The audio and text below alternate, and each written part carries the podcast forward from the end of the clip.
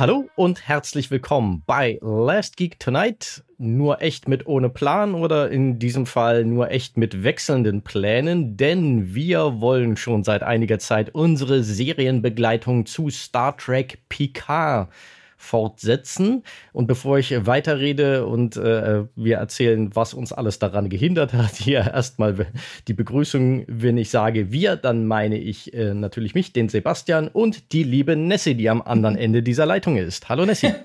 Hallo, guten Morgen, guten Tag und guten Abend, je nachdem, wann ihr uns hört. Für mich ist es sehr früh am Morgen. genau. An einem Sonntagmorgen möchten wir betonen, ja. der der Nachteil davon ist, dass wir jetzt natürlich zu einem Zeitpunkt reden, wo Folge 4 sogar schon gelaufen ist, am vergangenen ja, Freitag. Tut mir so leid. Wir haben es einfach äh, nicht geschafft, rechtzeitig ähm, einen Podcast aufzunehmen braucht er ja nicht leid zu tun, aber es war halt ein bisschen ein, immer wenn wir einen Aufnahmetermin gefunden hatten und der erste lag auch definitiv noch vor der Ausstrahlung von Folge 4, dann ja. kam da dieses kleine Ding, das man allgemein auch Leben nennt, äh, dazwischen und hatte irgendwie was einzuwenden. Und so haben wir uns nun am Sonntag nach der Ausstrahlung von Folge 4 zusammengefunden, um doch noch nachträglich über Folge 2 und 3 zu reden.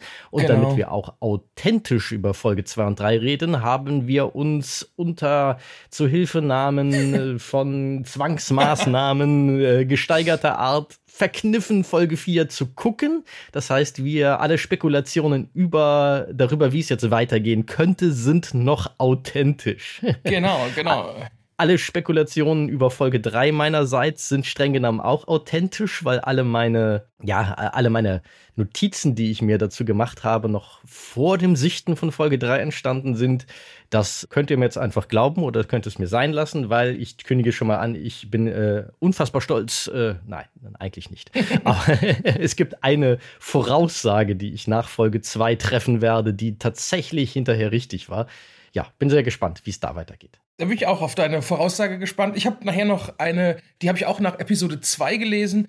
Eine zu dem Zeitpunkt sehr, sehr interessante Fantheorie, äh, mhm. wie es weitergehen könnte. Aber dann dazu, ähm, wenn es soweit ist. Ja, also ich bin auch nicht der einzige Mensch auf diesem Planeten, der diese Theorie hatte, was vielleicht sogar ein bisschen für die Autoren spricht, dass sie es mhm. auch einfach clever herleiten. Fragezeichen werden wir dann äh, wird zu diskutieren sein weil wenn man da mit wirklich offenen Karten spielt, im Sinne, dass man so seine Wendungen nicht irgendwie aus dem Hut zaubert, dann kann man sie natürlich auch kommen sehen. Das ist der Nebeneffekt, aber das finde ich persönlich immer ganz angenehm. Wir mhm. werden natürlich spoilern, dass sich die Balken biegen. Also wer Folge 2 und 3 noch nicht gesehen hat, der sollte das hier mit Vorsicht genießen. Aber das ist ja auch, wenn man in die Mitte einer Serienbesprechung einsteigt, finde ich relativ klar. Nur nochmal als Warnung für die Leute, die da vielleicht jetzt denken, so, oh, das ginge auch irgendwie ohne Spoiler. Das kriegen wir nicht hin.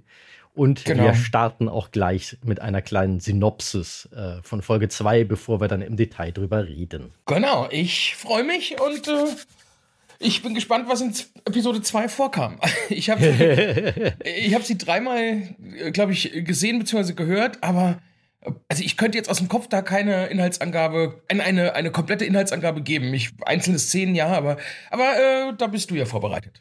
Genau, das könnte ich nämlich auch nicht, deshalb habe ich sie mir aufgeschrieben und Sehr dabei gut. im Übrigen auch festgestellt, dass Folge 3, da wäre es völlig unmöglich, das schicke ich schon mal voraus, das aus dem Kopf zu machen, weil mhm. die ist einfach von dem, was da an Charakterarbeit passiert, so dicht, das hätte ich nie und nimmer noch auf die Kette gekriegt. Aber starten wir natürlich mit der Synopsis zu Folge 2. Originaltitel Disengage oder deutscher Titel Abgezogen. Abgezogen, genau. Der hat eine Doppeldeutigkeit im Deutschen, die das Englische nicht hergibt.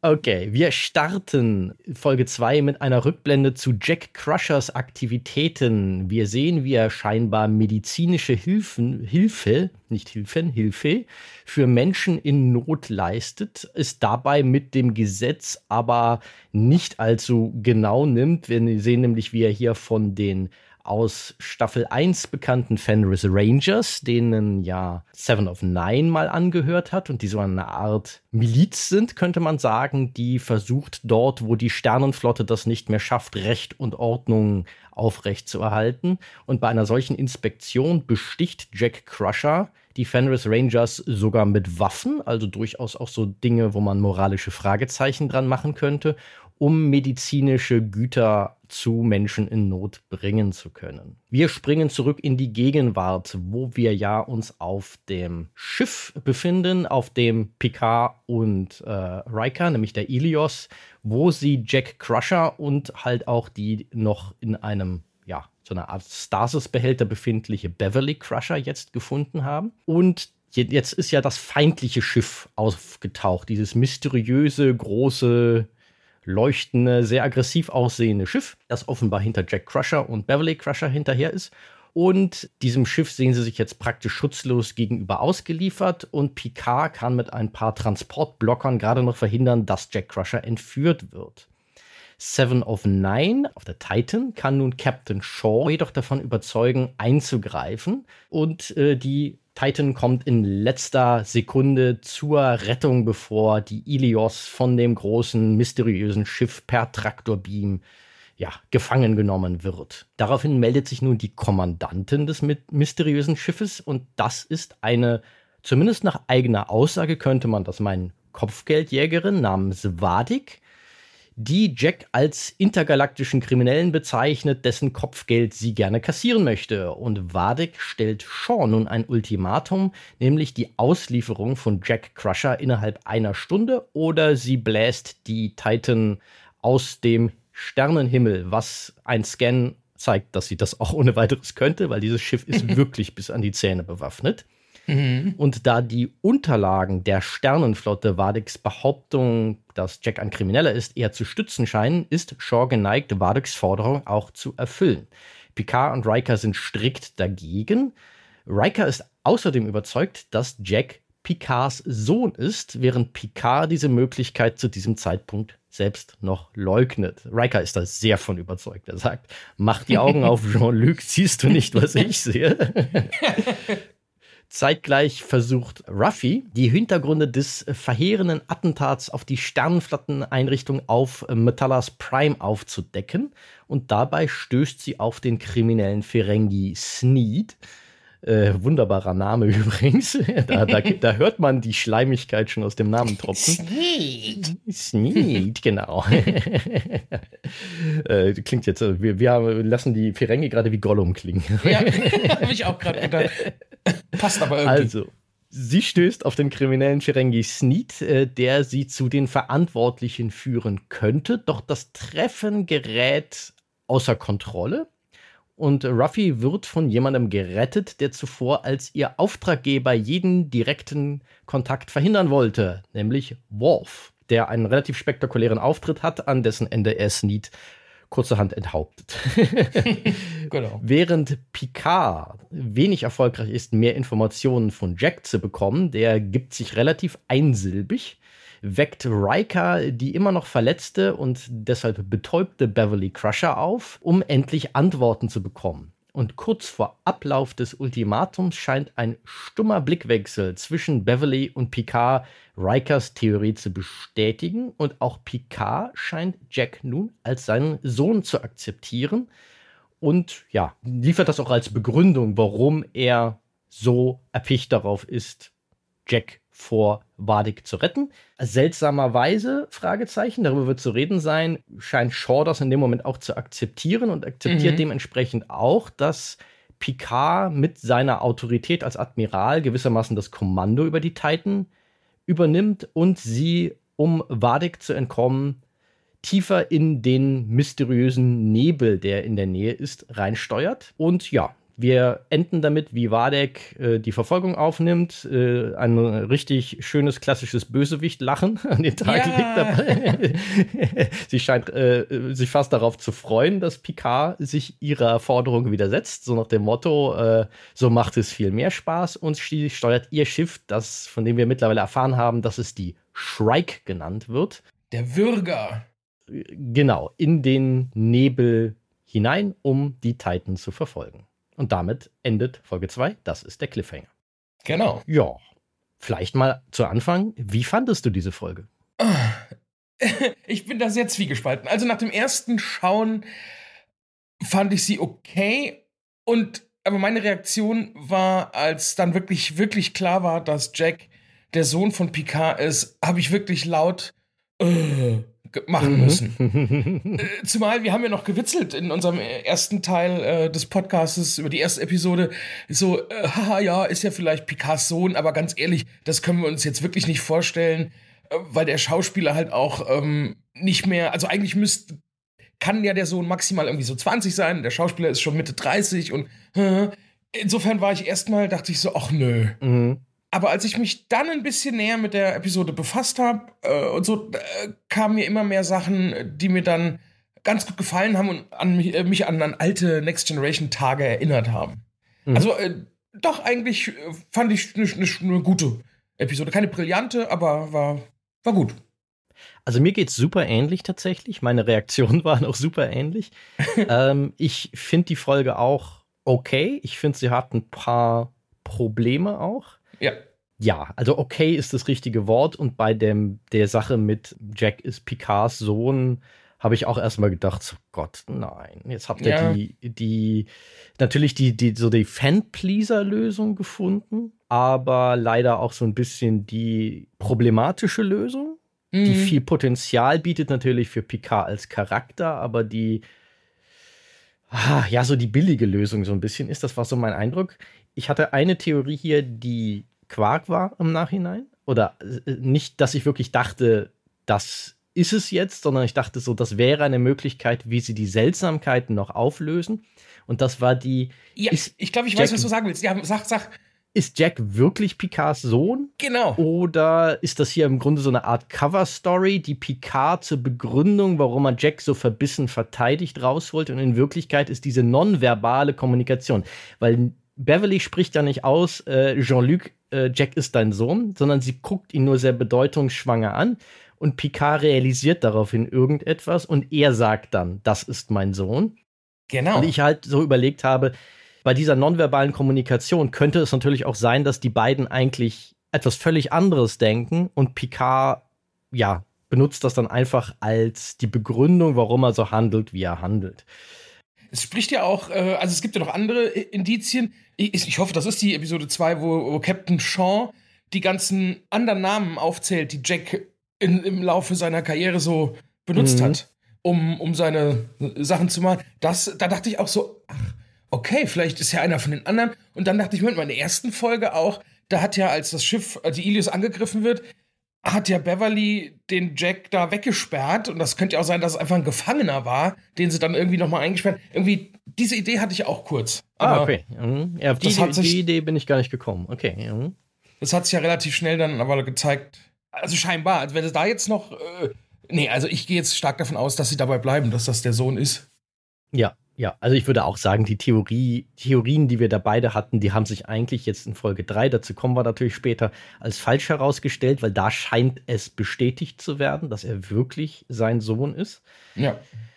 Dann wäre meine Genau, dazu kommen wir. ich will ja jetzt noch gar nicht so sehr vorausgreifen, aber sagen wir es mal so: Mit der Sache, das ist Picards Sohn, ich hadere eigentlich am meisten da mit dem Casting.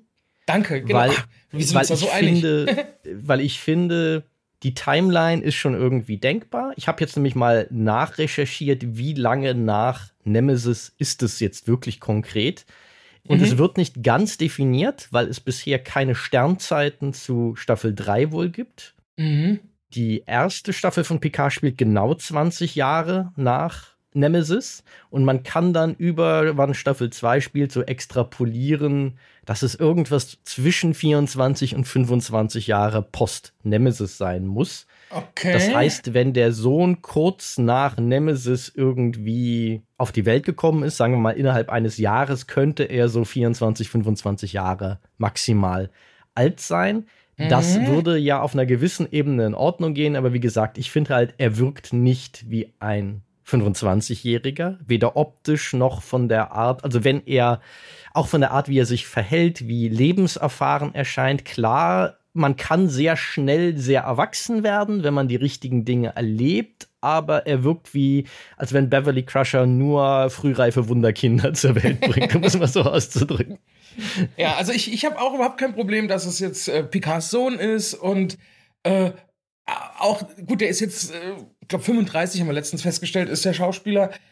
Aber es wird ja auch äh, erzählt oder aus dem, was erzählt wird über ihn, käme ich nicht auf die Idee, dass der noch so jung ist, weil was der schon alles erlebt haben soll. Der ist auf mhm. dem Planeten, ist als Terrorist irgendwie, äh, wird er gesucht, dann da hat er Diebstahl gemacht, dann war er eine Zeit lang auf der Schauspielschule, was wir, glaube ich, erst in der dritten Folge erfahren.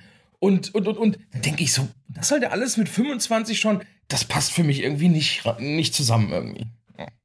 Ja, also da sind Fragen, die wir, glaube ich, aber am besten im Kontext von Folge 3 diskutieren, weil da halt vertieft wird, was so sein Background ist. Hier mhm. haben wir halt diese Einführung, wo er sehr, ja, in dieser Rückblende sehr souverän, aber mhm. auch agiert. An diesem Punkt könnte man noch spekulieren, führt uns hier die Serie in die Irre, ob der wirklich medizinische Hilfe leistet oder ob er eher so eine Art klassischer Schmuggler ist, der das aus mhm. Eigennutz irgendwie tut. Aber es wird schon angedeutet, dass ja dann ein, ein höheres Motiv irgendwie Leuten zu helfen dahinter steht, was natürlich auch sehr gut passen würde charakterlich dann wieder zu er ist Beverlys Sohn, weil Beverly ja über die Next Generation hinweg immer wieder etabliert wurde als eine Person, die auch durchaus bereit ist, für die höhere Moral Leuten in Not beizustehen, mhm. bei den Vorschriften fünfmal gerade sein zu lassen. Also sie ist schon ein äh, bisschen eine rebellische Ader, hatte Beverly Crusher immer und hat sich ja auch gerne mal mit Picard und Co. darum gestritten. Nein, wir müssen jetzt helfen zur Hölle mit den Vorschriften, zur Hölle mit der Prime Directive und solche Sachen. Da war sie mhm. ja schon. Also es würde charakterlich schon passen, dass das äh, Beverlys Sohn ist.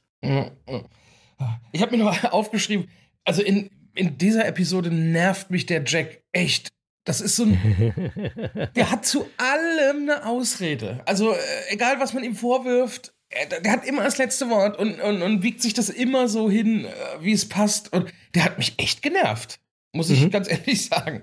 Wo ich das Casting vorhin so wegen des Alters kritisiert habe, was ich gut finde, ist, je länger ich ihn sehe, und auch wenn du ihn so mit der, in der Szene, wo Picard ihn gewissermaßen verhört sehe, wo sie da sich gegenüber sitzen, und mhm. du mal so achtest auf Augenpartie, auf Gesichtsform, auf Mundpartie, dachte ich schon so, also von der Warte her ist es wieder ein sehr gutes Casting. Er sieht tatsächlich Patrick Stewart nicht ganz unähnlich. Also es gibt so eine gewisse Ähnlichkeit in der ganzen Physiognomie, wo ich sagen würde, so, ja, das geht in Ordnung tatsächlich. Also es ist passender als damals Tom Hardy als Shinson, als sein Klon, wo mhm. sie echt viele, also in, in Star Trek Nemesis, wo sie echt viele oh, so ein bisschen hingebogene Gründe finden mussten, um zu erklären, warum der denn so anders aussieht, warum der denn nicht wirklich wie jemand aussieht, wo man glaubt, das äh, ist, könnte eine jüngere Version von Patrick Stewart sein. So mit, ja. Äh, ja, sein Kiefer wurde mehrfach gebrochen und so.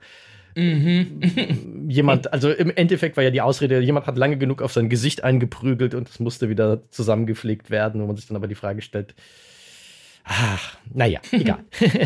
Wir wollen ja keine Kritik, Kritik am Nemesis anfangen, sonst wird das eine 30-minütige Hate-Show und hinterher stellen wir fest, wir haben keine Zeit mehr, wir müssen noch über Picard reden. Aber ich finde, äh, ja. von der Warte finde ich das Casting dann wieder erstaunlich gelungen. Da muss ich tatsächlich noch mal gucken. So genau habe ich gar nicht hingeguckt. Also mir ist da auf den ersten Blick keine Ähnlichkeit jetzt aufgefallen, aber ich habe mir den auch nicht so genau angeguckt, mhm. muss ich Ist auch gestehen. nicht irgendwie super offensichtlich, aber genau deshalb finde ich es ganz gut, weil es halt mehr so ist, so wenn du drauf achtest, so nach dem Motto, so wie ja auch nicht alle Söhne genau wie ihre Väter aussehen, aber das ist so ein, man entdeckt so gewisse Elemente wieder, die passen. Ah ja, cool. Okay. Weiß jetzt auch nicht, ob sie da irgendwie minimal nachgeholfen haben. Ich glaube aber nicht. Ich glaube, das haben sie über Casting gemacht, weil du kannst ja auch theoretisch mit Prosthetics so leicht, das wird ja immer mal wieder gemacht bei solchen Sachen heutzutage, dass du so leicht Gesichtszüge modifizierst, damit das besser zusammenpasst. Sieht mir hier aber eigentlich nicht so aus. Ich glaube, das nee. ist schon so sein Originallook. Denke ich auch. Ja. Okay. Oh, jetzt hat Picard einen Sohn, mein Gott. jetzt hat Picard einen Sohn. Jetzt sind wir aber sozusagen an das Ende gesprungen. Ähm, ja, wenn wir mal aber das war so, ich finde, das war so das größte Ding in der Folge. Ähm, es, ja. es, ist äh, das Riesenthema der Folge auf jeden Fall. Das also ist ja auch einfach der Cliffhanger, auf den sie so offensichtlich hinarbeiten. es ist ja auch an dem Punkt eigentlich keine Überraschung mehr, sage ich mal, weil sie, das finde ich eigentlich ganz positiv, dass sie nicht irgendwie alle fallen am Ende aus den Wolken, oh, das ist dann so, sondern dass mhm. sie es im Grunde etablieren als äh, Will Riker sieht den und ist sich sicher, oh mein Gott, das ist, ist, ist Picasso.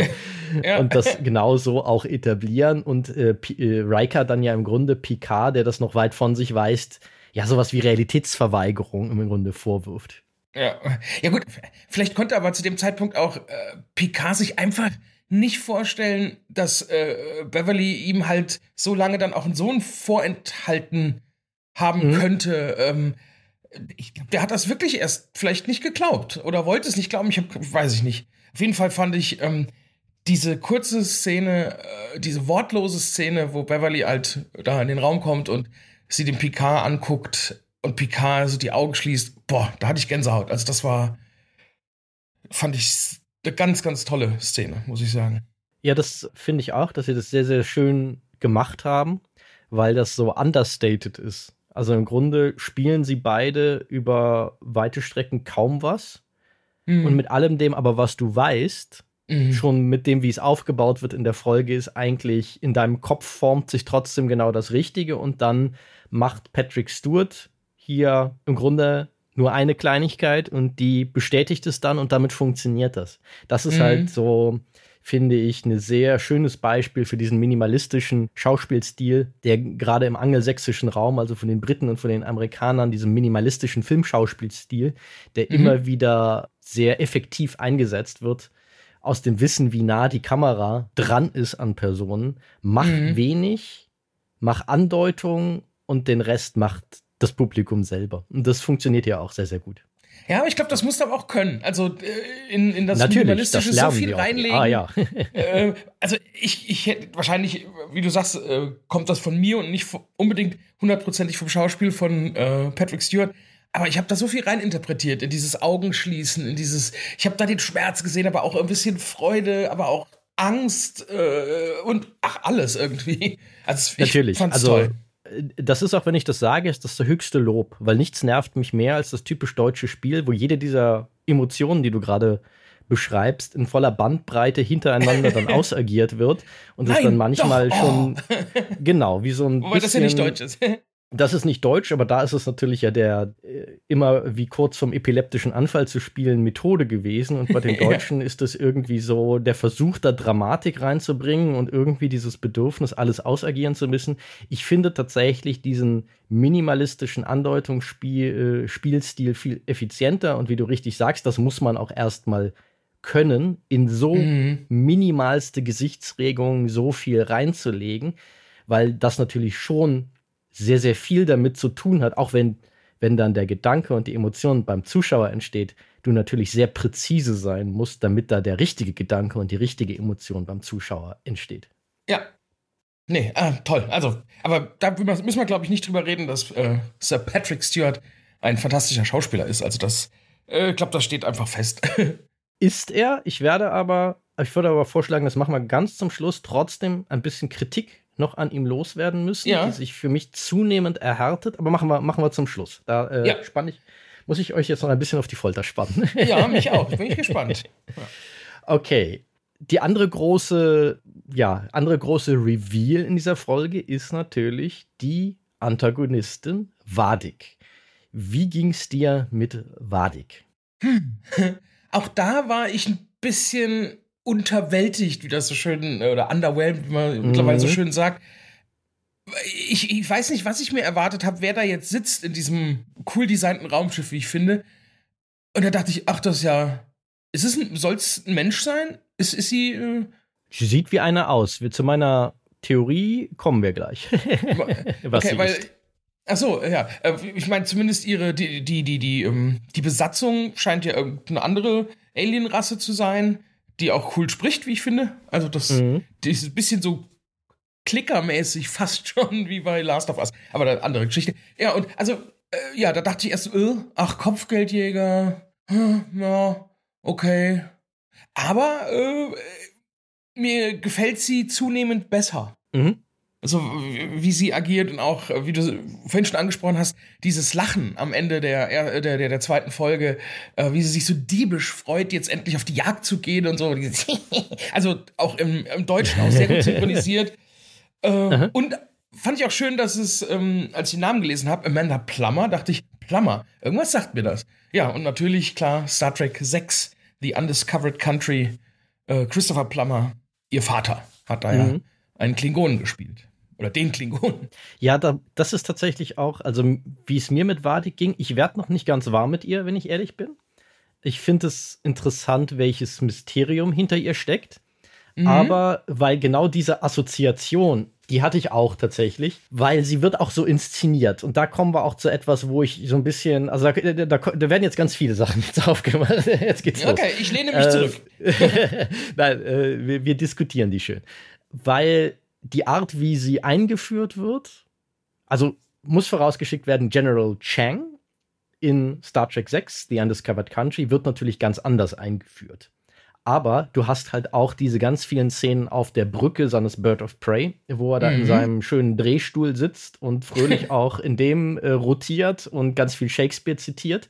Ja. Und auch sichtlich Freude daran hat, dass man endlich sich wieder auf die Fresse schlägt, anstatt über Frieden zu reden. Und Wadik wirkt auf mich leider ein bisschen wie eine schlechte Kopie, der, der man irgendwie Speed ins Mittagessen gemischt hat, dass sie jetzt so okay. drauf ist, von General Chang, weil die Manierismen ähnlich sind. Aha. Aber ich finde so ein bisschen zu albern überdreht. Bei General Chang habe ich das zusammengekriegt. Der ist auch so ein Larger-than-Life-Villain, auf keine Frage. Mhm. Ich finde, er ist aber trotzdem einer der besten Antagonisten des Star Trek-Universums überhaupt, weil das Larger Than Life dort irgendwie zu dem, er ist ein Klingone, der dieses Operettenhafte, dieses Große schätzt, der sich auch völlig bewusst ist, dass er gerne übertreibt. Das ist jemand, der die bewusste Übertreibung zu einer Kunstform erhoben hat mhm, und mh. deshalb halt damit davonkommt als Figur, dass er so ein Operettenbösewicht im Grunde ist, der ständig Shakespeare zitiert. Und sie ist halt auch so eine Operettenbösewicht bisher. Mit halt dem, dem Bösewicht lachen, dass er wirklich so, also wenn sie einen Schnurrbart hätte, müsste sie ihn dabei zwirbeln, während sie so lacht. Eine Katze, sie braucht noch eine Katze auf dem Schoß. ja, genau. So, und genau, das ist so ein bisschen so James Bond-Bösewicht-mäßig. Auch die Art, wie sie halt über ihr Schiff redet. Also, es ist ja, sie, sie hat ja, sie, sie ist ja sichtlich, genießt sie ja darüber zu reden, was ihr Schiff alles kann und dass sie ihm extra diesen bösen Namen auch gegeben hat mit Shrike, diesem Würger und halt auch diesem Referenz auf diesen Vogel, äh, der so grausam ist und so weiter und so fort. Ja, ja. Aha, äh, aber die Art, wie sie spielt, irgendwie ich krieg's noch nicht ganz zusammen, muss ich zugeben. Also bisher wirkt sie auf mich wie so eine Operettenbösewicht, aber ohne die, die gute In-Universe-Begründung, warum sie das so zelebriert, sondern für mich wirkt sie bisher zu sehr wie so ein, so ein Antagonisten-Klischee. Ja. Und da, das stört mich im Moment noch ein bisschen. Und sie wirkt auf mich ein bisschen zu sehr. Und da halte durch meinen Kopf ein, die Worte eines der wenigen Kritiker der Star Trek Picard nach dem Sichten der ersten sechs Folgen, die ja viele Kritiker schon gesehen haben, sehr kritisiert hat.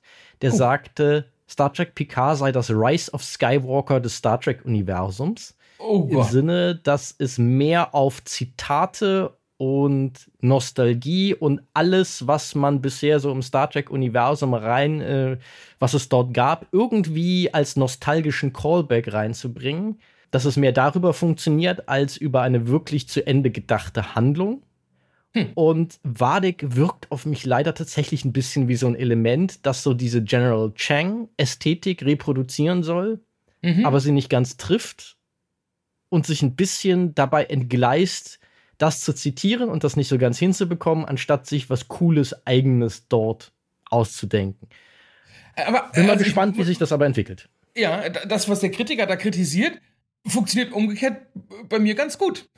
Weil ich habe ja auch, ich, ich äh, mach ja keinen Hehl draus, Rise of Skywalker und so, hat mir alles auch äh, gefallen und ich, äh, das könnte meinetwegen 100% Nostalgie sein. Also ich stehe da total drauf. Das kann komplett aus Zitaten bestehen, aus Cameo-Auftritten, aus allem möglichen. Äh, Würde ich feiern. Also, aber da bin ich, das ist halt mein Geschmack. Da ist, da mag jeder anders drüber denken. Ja. Also ich mache an sie einfach ein Fragezeichen, ob sie sich als Figur noch in eine interessante Richtung weiterentwickelt. Hier fand ich sie. Ah, das Problem ist, ich fand sie eher ein bisschen lächerlich als bedrohlich. Und das ist natürlich schwierig für eine Antagonistin. Vielleicht ist sie ja auch nur so eine Übergangsantagonistin. Also vielleicht kommt da noch das wirklich äh, wahre Böse äh, noch zu Vorschein und sie ist einfach nur ein kleines Licht in dem ganzen, ja. in diesem ganzen äh, Erzählstrang. Also Was davon mich, würde ja. ich würde ich fast ausgehen, wenn ich ehrlich bin. Ja. Denn vielleicht kommen wir jetzt an der Stelle gleich mal. Schaffen wir den Elefanten im Raum aus dem Weg. Genau. Ähm, was meine Theorie nämlich nach Folge 2 war, wer ist Wadik? Und ich okay. hau sie jetzt einfach mal raus und äh, begründe sie danach.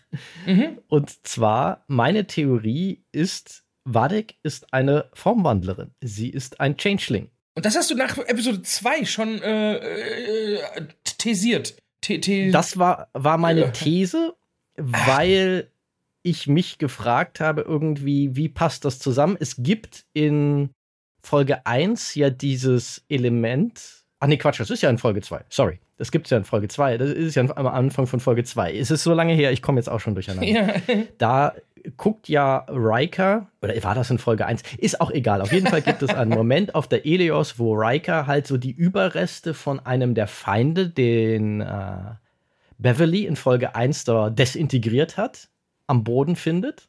Ja, und sagt, was ist denn das? Sowas habe ich noch nie gesehen. Äh, normalerweise bleibt nicht sowas Komisches zurück, wenn ähm, jemand mit einem Phaser disintegriert wird. Und das ist super ähnlich, dieser Fleck, der da auf dem Boden war. Und auch dieser Kommentar ist ein Callback zu Szenen aus Deep Space Nine, was von einem Formwandler übrig, übrig bleibt, wenn man ihn tötet. Oh. Und das war so, wo ich dachte so, ha, ob es hier eine Connection zum Dominion-Krieg aus Deep Space Nine gibt.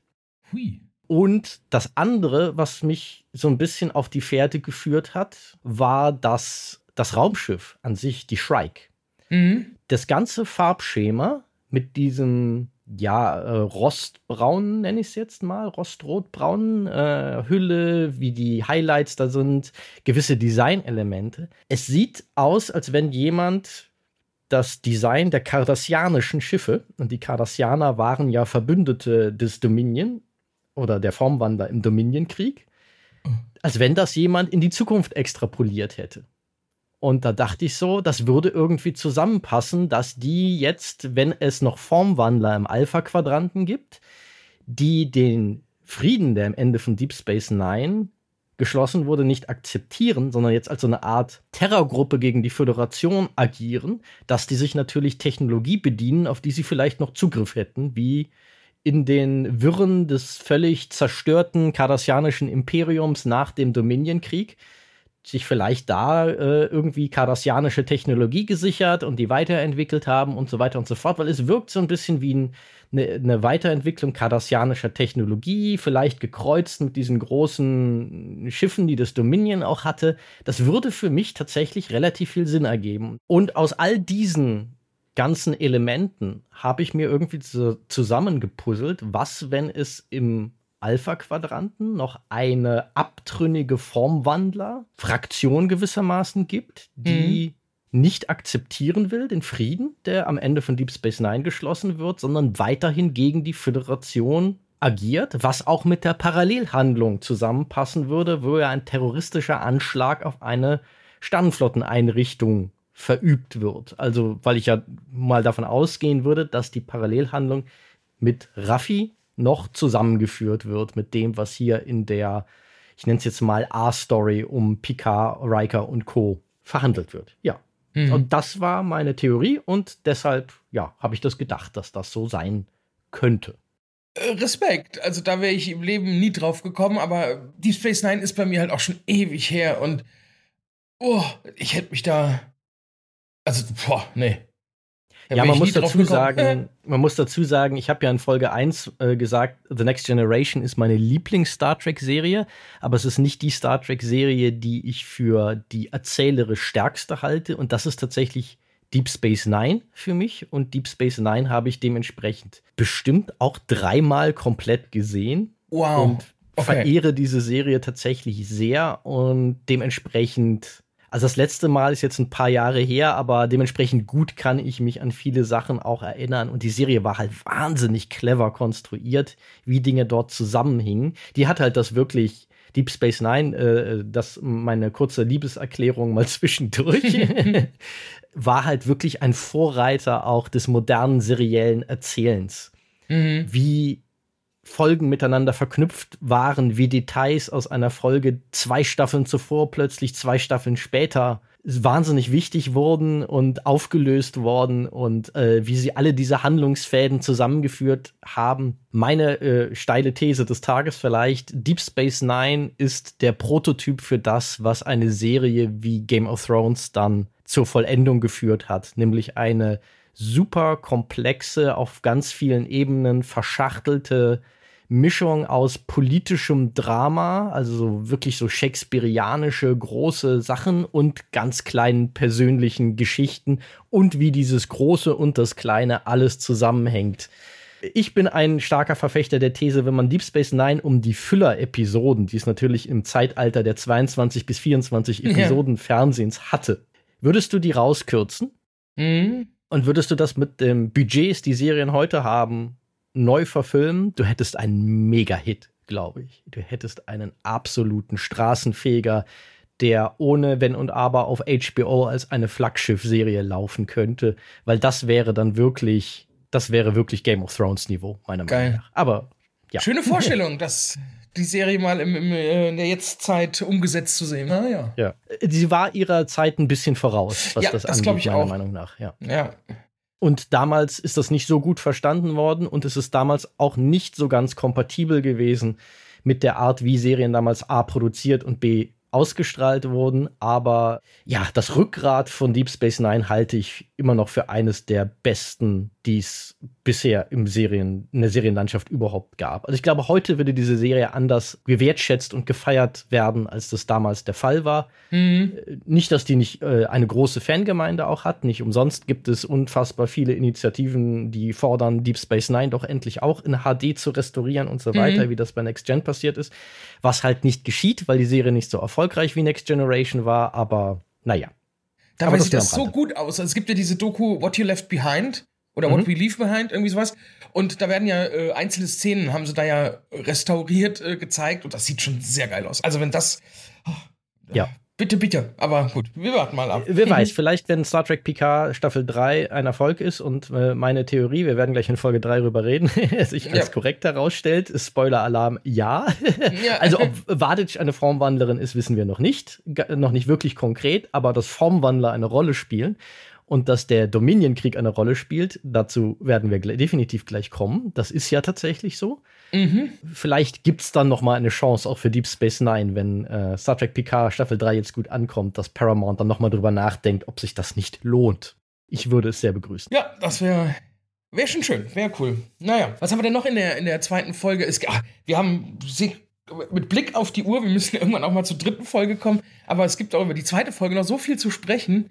Äh, mhm. Äh, Finde ich. Also, äh, was vielleicht noch ein wichtiges Thema ist, ist, wie Shaw weiterentwickelt wird, weil als äh, Wadik sich das erste Mal zu Wort meldet, sie scheint ja sehr viel zu wissen. Übrigens war das für mich auch so ein Clou äh, Richtung Formwandlerin, weil ich dachte so, die Formwandler, dadurch, dass sie ja qua ihrer Fähigkeit, jede Form anzunehmen. Das vielleicht noch als Erklärung dazu für Leute, die jetzt nicht so bewandert sind in Deep mhm. Space Nine, dass Formwandler ja Kreaturen sind, die jede humanoide oder auch anderweitige Form, die können sich auch als Objekte tarnen und so weiter annehmen. Genau, genau. Im Grunde sind die so eine Art Glibber, der ja. sich in jede beliebige Form bringen kann. Nur, dass sie gelegentlich sich als Glibber wieder regenerieren müssen. Das ist so das Äquivalent zum menschlichen Schlaf. Mhm. Aber dann können sie halt alles sein. Und dementsprechend sind sie natürlich die perfekten Spione und wissen dementsprechend unheimlich viel oft über ihre Feinde, weil sie sie infiltrieren.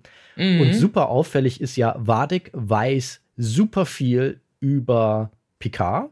Okay, Picard ist ein sehr prominenter Sternenflottenfigur. Das könnte man noch ganz einfach erklären, warum sie viel über ihn weiß, aber sie weiß auch wahnsinnig viel über Shaw und anscheinend auch sehr persönliche Dinge über Shaw. Mhm.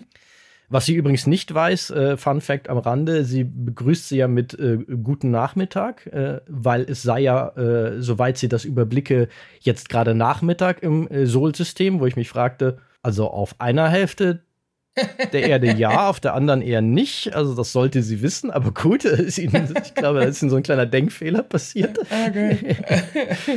aber sie weiß über Shaw offensichtlich, dass er eine relativ problematische Vergangenheit zu haben scheint, weil sie seine Bemerkung zu seinem geistigen Zustand und dass sie sich freut, dass trotz seiner ganzen geistigen, psychischen Probleme er äh, jetzt ein Sternenflottenschiff wieder kommandiert also da wird was angedeutet, dass mhm. Shaw offenbar Dämonen hat, was ja. du ja auch schon so angedeutet hattest, dass du dir das vorstellen könntest mit Blick auf seine Haltung zu den Borg. Äh, ja, genau, genau. Stimmt. Und äh, Shaws Reaktion in dem Moment scheint das auch zu bestätigen, weil er guckt schon sehr schockiert äh, letztendlich, dass das jemand weiß. Also seine mhm. Reaktion wirkt wie, ja, das, was sie dort sagt, stimmt. Mhm. Und es wäre mir lieber, wenn das keiner wüsste. Das fände ich cool, wenn sie da, wenn sie den noch, noch äh, viel, viel weiter äh, vertiefen würden, den, den Charakter. Äh, vielleicht hat es auch äh, als, als zum Schluss Picard sagt, weil, warum Jack an Bord bleiben soll. Und er sagt, ja, weil es mein Sohn ist. Und dass da Sean auch eigentlich ziemlich ansatzlos einlenkt und sagt, alles klar, vielleicht hatte der ja auch mal oder hatten auch selbst Kinder und äh, und so. Das ist, äh, könnte noch ein sehr spannender Charakter werden. Absolut. Und da bin ich auch sehr gespannt, wie sie das weiterentwickeln, weil wenn man es erstmal so isoliert betrachtet, ist Shaws Entscheidung, mit Picard zu kooperieren, nämlich etwas, was mich erstmal wahnsinnig irritiert hat. Mhm. Weil die ganze erste Folge über ist er ja auf dem Standpunkt, er wird ja etabliert als jemand, der sehr genau auf die Vorschriften achtet, der sehr by the book, wie der Amerikaner sagen würde, ist. Mhm. Und Picard und Riker völlig zu Recht, wie wir auch festgestellt haben, vorwirft, dass sie im Grunde versuchen, sein Schiff für ihre privaten äh, Zwecke zu, miss äh, ja, zu missbrauchen letztendlich und dass das ja gar nicht geht, was mhm. man ja auch sagen muss, hat er nicht ganz unrecht. ich habe da, äh, das habe ich mir sogar wirklich aufgeschrieben, das Zitat von, von Sean, irgendwie, äh, singen wir es, ich, ich riskiere doch nicht 500 Seelen für zwei Relikte, die sich für ein paar Blechmedaillen für Goldjungen halten. Mhm. Das fand ich mhm. einen tollen Satz von Shaw. Ja. Und er legt ja auch ein, durchaus, äh, wie gesagt, einen Finger in die Wunde. Es ist nicht ganz verkehrt. Die Art, wie Picard und Riker hier das Schiff und seine Besatzung aufs Spiel setzen für im Endeffekt zwei Leben, da kann mhm. man ein Fragezeichen dran machen. Ist es natürlich ein bisschen, bisschen auch in der Tradition der Werte, die Star Trek immer wieder vermittelt hat, so von wegen, ähm, dass auch das Leid weniger durchaus relevant ist. Da gibt es ja einen ganzen Kinofilm sogar zu mit Star Trek Insurrection, wo Picard genau dieses Motiv macht, dass Unrecht Unrecht ist, egal wie viele es betrifft. Ja, oh, da, da, da sprichst du nämlich genau den Punkt an, was mich, äh, äh, warum ich die zweite Episode doch super fand, weil das ist für mich im Hintergrund ein zentrales Thema dieser Episode, mhm. nämlich auch.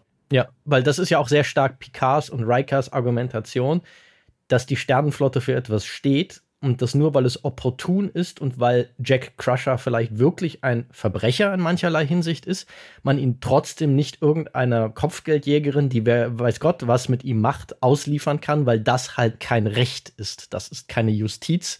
Das mhm. ist ja eigentlich das Gegenteil. Das ist halt ja auch das Gegenteil von dem, was ein Rechtsstaat eigentlich ausmachen würde wenn jemand etwas verbrochen hat, dann verdient er ein ordentliches Verfahren, aber nicht irgendwie der ersten dahergelaufenen Person mit der größten Kanone übergeben zu werden, die dann mit ihm machen kann, was sie will. Ja, ich habe da direkt gedacht an ähm, äh, das Zitat von Spock am Ende von Star Trek 2, wo er sich opfert und sagt, dass, äh, dass das Wohl vieler wiegt schwerer als das Wohl eines Einzelnen und er opfert sich äh, mhm. so. Ich hatte mit dem mit diesem äh, mit dieser Aussage schon immer Probleme, ist es wirklich so? Also in dem Fall fand ich es okay, weil er sich selbst geopfert hat. Mhm. Ähm, und nicht fremdbestimmt dazu verdammt wurde, sich zu opfern. So, aber jetzt dann dachte ich, hm, es gab doch vor einigen Jahren, oder gibt es immer noch dieses Theaterstück Terror. Gab es doch mal im Fernsehen, mhm. äh, wo es darum ging, ich versuche es ganz kurz zu halten für die Hörer, die es nicht kennen. Äh, es ist ein, ein äh, Luftwaffenpilot ist angeklagt, also er fliegt und er verfolgt ein, ein Flugzeug in diesem Flugzeug sind Terroristen und die drohen damit, das Flugzeug in ein vollbesetztes Stadion zu lenken. So, und er, ich glaube, der Befehl ist, er soll das Flugzeug nicht abschießen. Äh, er schießt es aber kurz vor Schluss doch ab, weil er denkt, ja, dass wohl viele wiegt schwerer als das Wohl eines Einzelnen. Ja, und da gibt es ein Theaterstück und dann dieses Publikum sind die Schöffen und stimmen darüber ab. Und da kann man echt vortrefflich drüber diskutieren. Also, äh, ich habe da auch keine eigene finale Meinung zu. Ich, ich weiß es nicht. Ich kam noch zu keinem Schluss. Das Interessante ist, ich habe mir da schon mal im, im Auto bei langen Fahrten ewig Gedanken drüber gemacht, äh, die verschiedenen Ausgangssituationen. Also ich, ich würde erstmal sagen, ja, okay, in dem Stadion, da würden viel mehr Leute das Leben verlieren. In dem Fall, bezogen auf die, die Star Trek-Episode, also Picard, äh, würden im, im dümmsten Fall, da würde die Titan zerstört werden und irgendwie 500 Leute, wie wir wissen, sind da drauf, äh, würden zu Schaden kommen. Da wäre es doch eigentlich besser, wenn wir den Jack ausliefern und nur der kommt zu Schaden. So. Nun ist aber, äh, äh, habe ich mir gedacht, hm, wenn ich jetzt in dem Flugzeug sitze, dass das, also in dem Jet, dass das Flugzeug verfolgt, das ändert sich schlagartig, wenn ich plötzlich erfahren würde, Mist, da ist ein Freund, ein Verwandter äh, oder so in dem Flugzeug. Mhm. Und genau das passiert in Picard nämlich auch. Also Picard versucht ja wirklich äh, für und wieder äh, gegeneinander zu stellen und solchen ausliefern soll ich nicht. Und er spricht ja auch mit ihm und er ist sich da nicht sicher. Hm.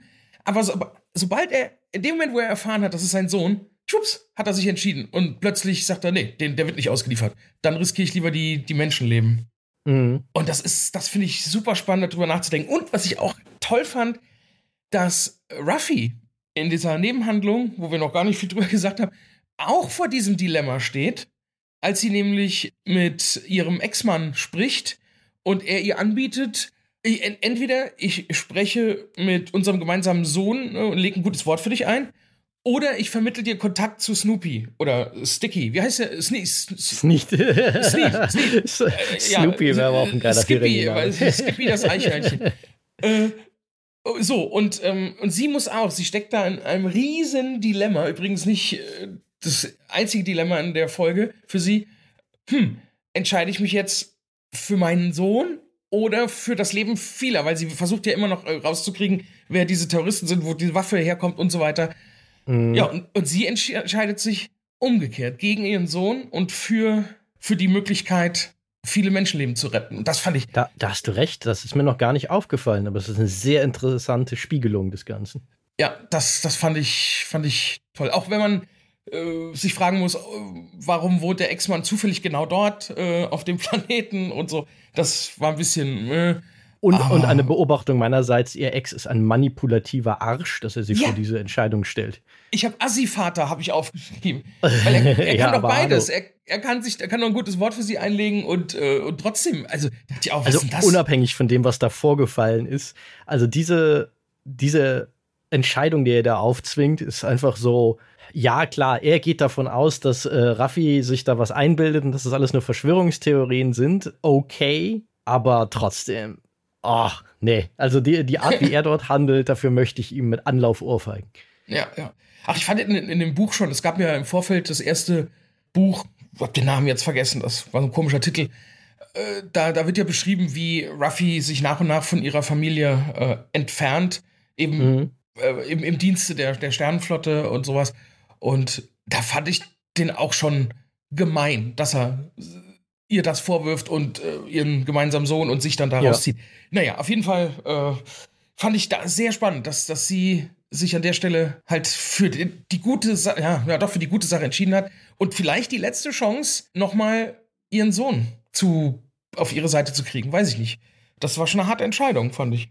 Definitiv, definitiv. Da ist sie definitiv der Spock-Logik gefolgt. Es ist ja interessant, aber dass Star Trek diese Logik, die Spock dort an den Tag legt, wenn es über um die Leben anderer geht, auch sehr stark ja immer wieder in Frage gestellt hat. Mhm. Zum einen gibt es ja auch das Gegenmotiv dann in Star Trek 3, wo, äh, nee, Quatsch, in Star Trek 4, wo dann am Schluss, als äh, Spock wiederbelebt wird, er ja die nach, äh, sobald er so ein bisschen seine anfängliche Verwirrung überwindet und sich langsam wieder erinnert, wer er ist und wer diese mhm. Leute, die ihn da offensichtlich gerettet haben, sind, dann stellt er Kirk ja die Frage, warum er das getan hat oder warum sie das getan hat haben, weil ja mhm. mehrere mhm. Leute ihr Leben für ihn riskiert haben, was ja genau. seiner das Leben, das Wohl von vielen äh, wiegt schwerer als das Wohl eines Einzelnen in Logik widerspricht. Und äh, Kirk ihm sagt, naja, manchmal äh, wiegt das Wohl eines Einzelnen halt schwerer oder zumindest genauso schwer wie das Wohl von vielen.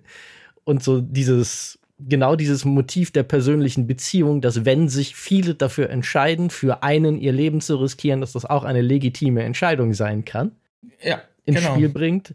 Und wo es halt super starkes Beispiel, wo es halt aufgemacht wird, ist halt wirklich der dritte Next Generation Kinofilm, Star Trek Insurrection, wo ein Admiral ja im Endeffekt sagt, für das Wohl der gesamten Föderation sei es in Ordnung, eine Mini-Zivilisation von wenigen hundert auszubeuten und äh, umzusiedeln und ihre Heimat zu berauben und so weiter. Das sei mhm. okay in der Abwägung.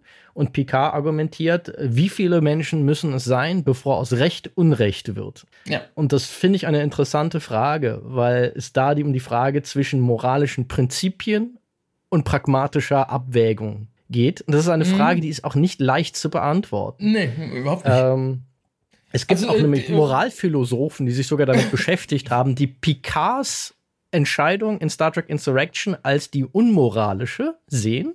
Ja. Also es ist tatsächlich ernsthaft diskutiert worden, wo es immer wieder zeigt, wie viel Star Trek daher gibt. Mhm. Aber es ist eine echt komplizierte Frage tatsächlich. Es Ä ist halt keine, keine eindeutige und es ist keine einfache Frage. Nee, es gibt da auch im Internet so Tests, wo man sich selbst mal äh, testen kann, wie man darauf reagieren würde. Da gibt es so, äh, mhm. äh, so kleine Cartoons, irgendwie, da steht jemand auf der Eisenbahnstrecke und würdest du die Eisenbahn anhalten oder nicht? Und dann wird das immer weitergeführt und da kommen immer neue Sachen ins Spiel. Das ist ganz nett, sich da mal selbst zu testen, zu gucken, wie man da drauf ist. Noch äh, Fun Fact zu den Zahlen von diesem Theaterstück. Äh, es wurde irgendwie weltweit äh, zu 2700 Mal aufgeführt und in über 90 Prozent der Fällen wurde der Pilot freigesprochen, mhm. dass er diese wenigen im Flugzeug geopfert hat für die vielen. Interessanterweise, die Schöffen waren äh, über diese 2700 Veranstaltungen äh, nur zu, glaub, knapp Anfang 60 Prozent für Freispruch. Also da herrscht tatsächlich fast Gleichstand in mhm. der Meinung der, der, der Bevölkerung. So was, also das zeigt, wie kompliziert das Thema tatsächlich ist. Ja, und vor allen Dingen auch eben auf der Ebene von, das eine ist formalisiertes Recht und das andere ist eine Frage der Moral. Und wie die beiden zusammenwirken, da wird es dann nochmal kompliziert. und das meinte ich am Anfang mit, äh, warum äh, die Episode total TNG für mich ist, eben weil da solche tiefgründigen Fässer aufgemacht werden, die man, da muss man jetzt nicht groß, groß drüber nachdenken, aber wenn man möchte, kann man da vortrefflich drüber diskutieren. Und das. Auf jeden Fall ja. möchte ich auch sagen, deine Beobachtung hat gerade dazu geführt, dass ich die Folge jetzt mehr schätze, als ich es vorher getan habe, weil mir diese Spiegelung tatsächlich nicht aufgefallen ist, dass Picard und Ruffy im Grunde zwei unterschiedliche zwei unterschiedliche Spektren des gleichen moralischen Dilemmas dort beackern. Aber finde ich ja. cool. Ja, ich war auch ein bisschen stolz, als ich das festgestellt habe, weil ich in Deutsch war ich so schlecht in hier äh, Gedichte interpretieren und überhaupt boah. Und ähm, ich finde jetzt in den letzten, das, ich schweife jetzt etwas ab und äh, mit Blick auf die Uhr, wir kriegen niemals die dritte Folge jetzt noch irgendwie besprochen. Egal. Ich gucke Serien die letzten Jahre einfach nur noch bingen, bingen, bingen und habe dann schon direkt wieder vergessen, äh, was passiert ist und denke auch nicht über die Folgen nach. Äh, jetzt erst seitdem ich Podcasts höre und jetzt tatsächlich auch selbst sogar äh, Teil davon bin, das macht viel mehr Spaß, plötzlich Fernsehserien zu gucken. Mhm. Weil man drüber nachdenkt und äh, ja, tatsächlich auch über, über philosophische Fragen sich Gedanken macht. Das macht mir gerade echt Spaß. Muss ich mal so sagen. ja. Äh, bin ich voll dabei. Ich führe das Schiff jetzt einmal mal zurück auf Kurs. Haha. Und zwar, wir sind jetzt weit abgeschwiffen, aber ja. das hat sich gelohnt, finde ich. Aber worauf ich noch hinaus wollte, ist, da ja Shaw so ein By-the-Book-Typ ist, der halt Picard und Riker vorwirft, ihr benutzt mein Schiff für eure persönlichen Zwecke, finde ich sehr interessant und frage mich, machen sie daraus noch was? Weil im Moment ergibt seine Entscheidung für mich noch keinen Sinn dass er dann in dem Moment, wo Picard das persönlichste und irrationalste aller Motive herausholt, nämlich das ist halt mein Sohn, was für die moralische Frage von riskieren wir jetzt 500 Menschenleben dafür erstmal noch keinen Unterschied machen sollte, dass er dann sofort das zu verstehen scheint. Und da genau. bin ich mal sehr gespannt, was da noch kommt, was das vielleicht begründet. Ja, ja. da hoffe ich, dass da was kommt, weil sonst wäre es eine komische Entscheidung, so eine, so eine, also viel zu übereilt und schnell und da muss was dahinter stecken. Sonst. Okay, dann würde ich sagen, also wenn du jetzt nichts hast, was dir super heiß noch unter den Nägeln brennt, mit Blick auf die Uhr, würde ich langsam Richtung Folge 3 schreiten wollen. Genau, noch eine klitzekleinigkeit zu der Handlung Ruffy und so. Äh, übrigens, äh, schön, schöne Einführung von Worf und so. Und äh, auch die Stimme am Anfang, die Synchronstimme, ist ja nicht mehr Raimund Krone, der leider vor äh, einiger Zeit verstorben ist. Äh, mhm. Äh, aber es äh, haben sie eine gute Ersatzstimme gefunden.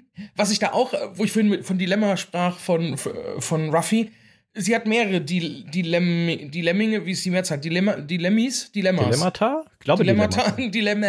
äh, die vor allem, äh, als sie dann den Snoopy trifft, äh, also Sneed, und er er sagt, pass auf, beweis mir, dass du nicht irgendwie Sternflotte oder Sektion 31 oder irgendwas bist. Mhm. Und hier nimm die Droge.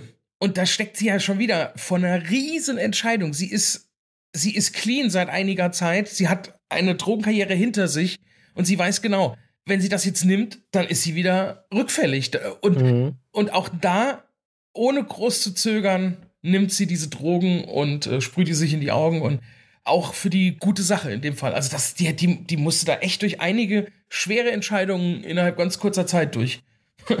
Die Arme. Also sie hat von Staffel 1 zu Staffel 3 auf jeden Fall einen schönen Character Arc, also eine schöne Charakterbogen, wie man ja so schön professionell sagt.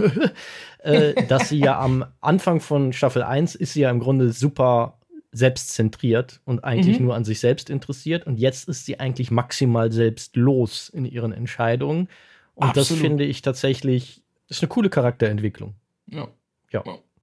ja. ich habe noch ein paar andere, das sind so Minipunkte, die mich, äh, die brauchen wir jetzt nicht weiter ausführen, glaube ich. Das, ja, das, das sind so. Ja. Ist nichts Weltbewegendes. Okay, dann würde ich sagen, schreiten wir forschen Schrittes zu Folge 3, Titel 17 Seconds oder auf Deutsch 17, 17 Sekunden. Sekunden. Und hier äh, findet die Titan äh, nur knapp im mysteriösen Nebel Zuflucht. Wir sind also, knüpfen also wirklich äh, minutengenau an den Cliffhanger von Folge 2 an. Da die Sensoren hier nur sehr eingeschränkt funktionieren, beginnt hier ein Katz-und-Maus-Spiel, das sehr verdächtig an Star Trek 2 Der Zorn des Khan erinnert, wo es eine vergleichbare Szene gibt.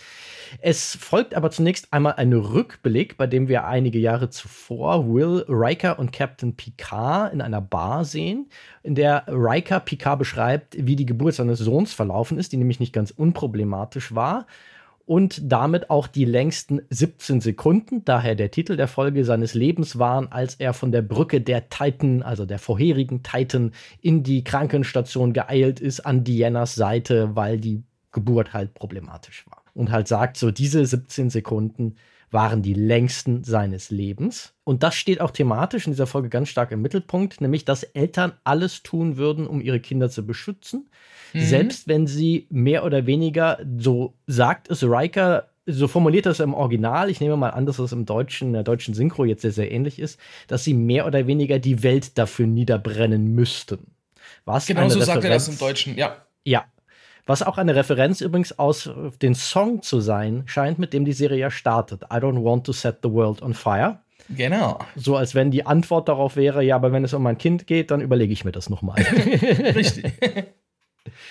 Ja, zurück in der Gegenwart diskutieren Picard und Beverly, warum sie die Existenz von Jack jahrelang verschwiegen hat womit wohl die, äh, die Option, dass Jack doch nicht Picards Sohn sein könnte, vom Tisch ist.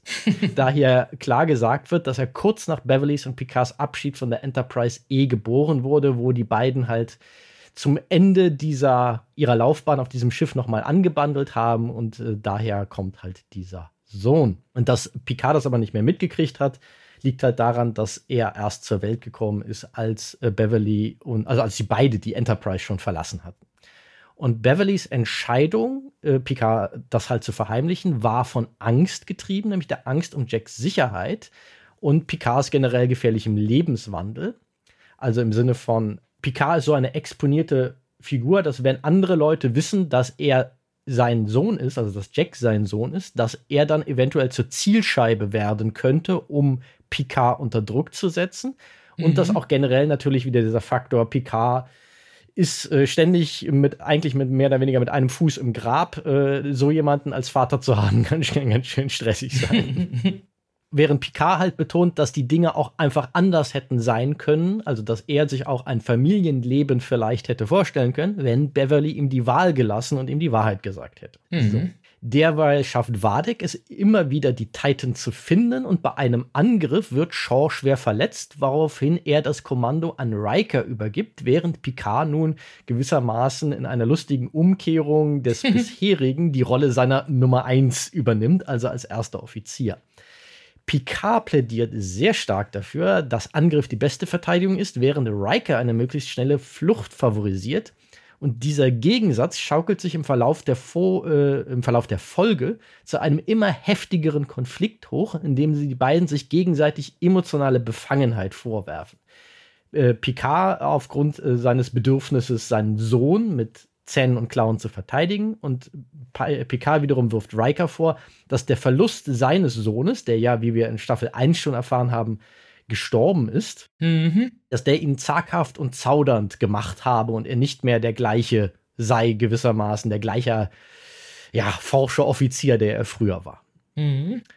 Auf äh, Mentalas Prime derweil erwachte Raffi wieder aus ihrem Drogenkoma und konfrontiert nun ihren, konfrontiert Worf, der nun als ihr mysteriöser Händler oder Auftraggeber oder wie auch immer man das nennen will, ja, enthüllt wird. Worf selber bezeichnet sich im Übrigen als Subunternehmer des Sternenflottengeheimdienstes, was so, so schöner, trockener Worf-Humor ist, von dem es in dieser Folge sehr, sehr viel gibt. Ja, fand ich grandios.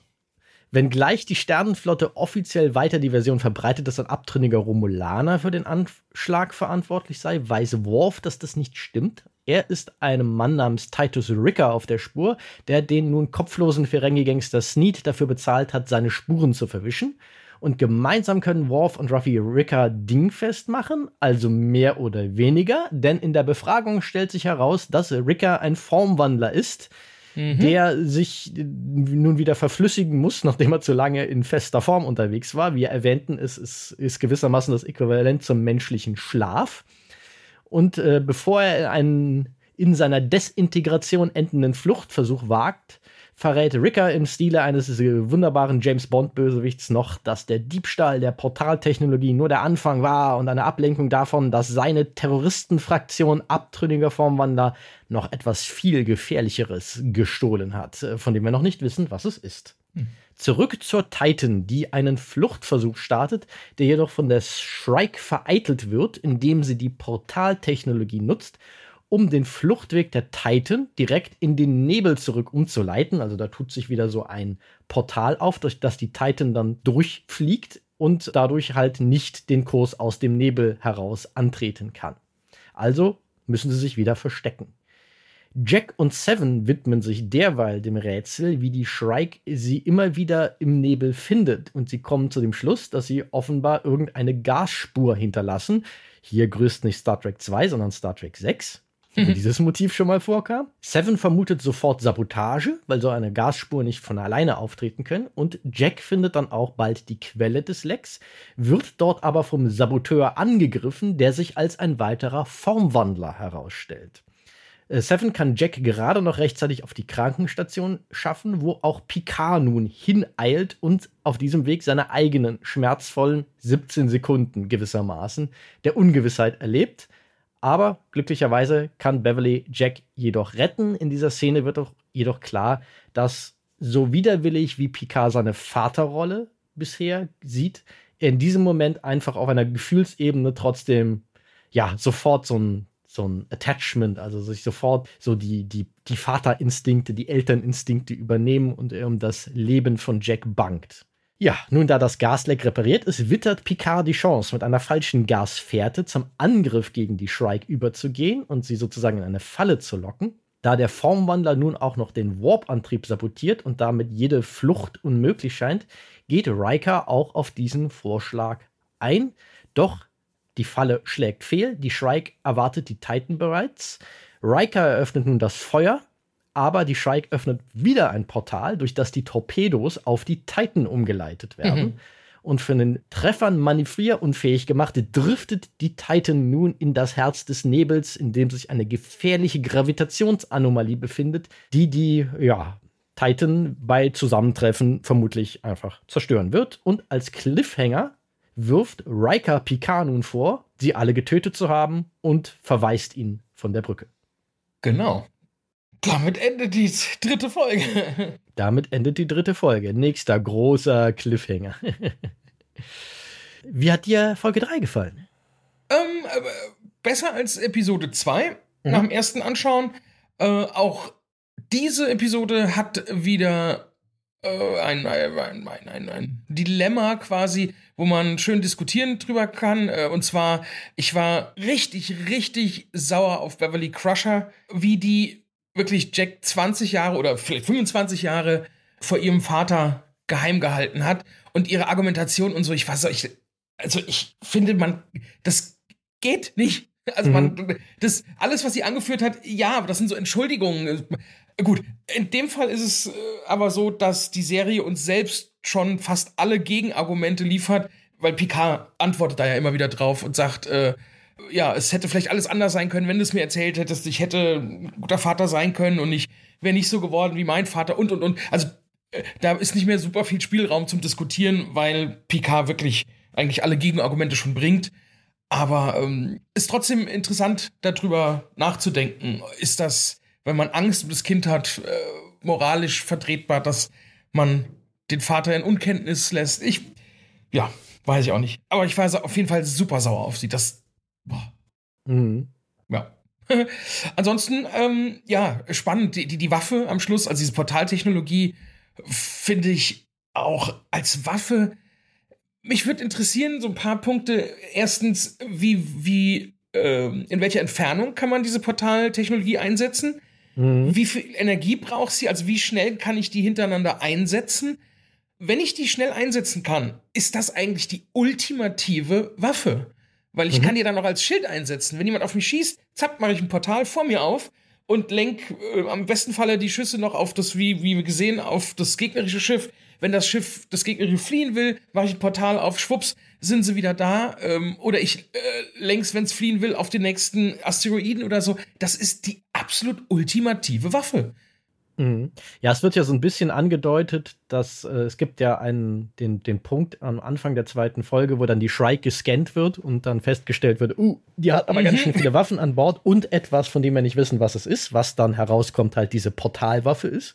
Mhm. Da wird angedeutet, dass die wahnsinnig viel Energie saugt. Also da wird so ein bisschen angedeutet, vielleicht hat das Limitationen, wie oft man mhm. die einsetzen kann. Aber wenn sie halt geschickt eingesetzt wird, muss man sie halt auch nicht oft einsetzen. Genau. Weil einmal reicht ja zum Beispiel dann in der Konfrontation mit der Titan, um sie an der Flucht zu hindern. Und einmal reicht auch, beziehungsweise zweimal wird sie da, glaube ich, eingesetzt. Mhm. Und einmal reicht aber, als dann wirklich der Kampf ausbricht, um die Titan ohne einen einzigen anderen Schuss abzufeuern, mehr oder weniger ins, ins Jenseits zu befördern. Und ja, schon eine sehr, sehr mächtige Waffe, keine Frage. Also wenn da jemand wirklich im Schiff sitzt, die diese Portale gut steuern kann und, und wirklich auch gut reagieren kann auf, auf gegnerischen Angriff und so und schnell, dann ist das wirklich, dann hast du, dann hat dann niemand eine Chance dagegen. Oder mhm. auch interessant, was ist denn, wenn ich so ein äh, Portal in der Mitte eines gegnerischen Schiffs aufmache? bricht das dann zusammen oder was? Äh, äh, das, also, ich finde die Waffe super spannend. Mhm. Wird auch spannend sein, inwiefern sie das noch thematisieren, da ja angedeutet wird, dass die aus dem Daystrom Institut, also so einem typischen Sternenflotten-Forschungseinrichtung, so einer Forschungsinstitut, gestohlen wurde. Ob sie das noch thematisieren, weil das erscheint als Waffenentwicklung für die Föderation. Also wenn es diese Potenziale gibt, zum Beispiel Schiffe mehr oder weniger in zwei zu reißen. Mhm. Es, es, wirkt wie eine Waffe, die moralisch, also Waffen haben immer moralische Probleme, so ist es nicht, darum geht es nicht. Aber es wirkt, wirkt wie eine Art von Waffe, wo die Föderation, glaube ich, ein paar Bedenken mehr hätte, sie zu entwickeln, als so Romulaner oder so jemand zum Beispiel. Mhm. Also schon eine interessante Wahl. Aber darauf kommen wir gleich. Vielleicht erstmal ganz kurz mein Kurzfazit. Ich hatte an der Folge auf jeden Fall viel Spaß mhm. weil ich sie durchaus spannend und witzig finde. Ich schicke gleich mal voraus, ich liebe, was sie mit Worf gemacht haben. Ja, ja, ja. ja. Den haben sie so gut getroffen. Den haben ja. sie so scheiße gut getroffen. was ihn ausmacht, nämlich dass er einfach furztrocken ist, aber in seiner furztrockenen Entscheidung dabei teilweise unfassbar witzig. Mhm. Hm. finde ich mega. Es ist ein bisschen eine Folge, wo ich auch immer noch ganz viele Fragen habe. Und wenn ich viel über sie nachdenke, mir nicht sicher bin, ob die Folge davon besser wird. Aber trotzdem, wie gesagt, ich hatte meinen Spaß an ihr. Ich wüsste, bin mir halt, wie gesagt, unsicher, je öfter ich sie gucke, desto schlechter wird sie. Das ist so ein bisschen mein Verdacht. Also, dass man nicht zu viel über manche Dinge nachdenken darf. Mhm. Und ich fange auch an, und das fängt an, mir ein bisschen auf den Sack zu gehen, zu verstehen, warum ein Kritiker die dritte Staffel als das Rise of Skywalker des Star Trek-Universums bezeichnet, weil es wird zitiert und gezwinkert und mit Fanservice voll gestopft. Ja. Äh, dass äh, die, dass die Schwarte Kracht, weil ich, ich zähle mir nur mal kurz auf, das ist ein Best of Star Trek im Grunde. Es referenziert die Nebelschlacht, die, die Schlacht im Mutara-Nebel zwischen Kirk und Khan in Wrath of Khan dem zweiten Star Trek-Film. Mhm. Es zitiert die Schlacht in Star Trek 6 mit dem Gasleck und wie das strategisch eingesetzt wird. Mhm. Es wird ständig Jordys Name erwähnt, also irgendwie erwarte ich jetzt schon fast, äh, wenn er dann irgendwann äh, im Verlauf der Staffel, wir wissen ja, dass er irgendwann auftritt, weil ja, ja Lieber Burton in dieser Staffel mitgespielt hat, dass dann irgendjemand sagt, Jordi, wir haben gerade über dich geredet. Worf, und da wird es schon sehr kleinteilig, hört die Berlioz-Oper, die Picard in First Contact hört. Wo ich dachte so, warum?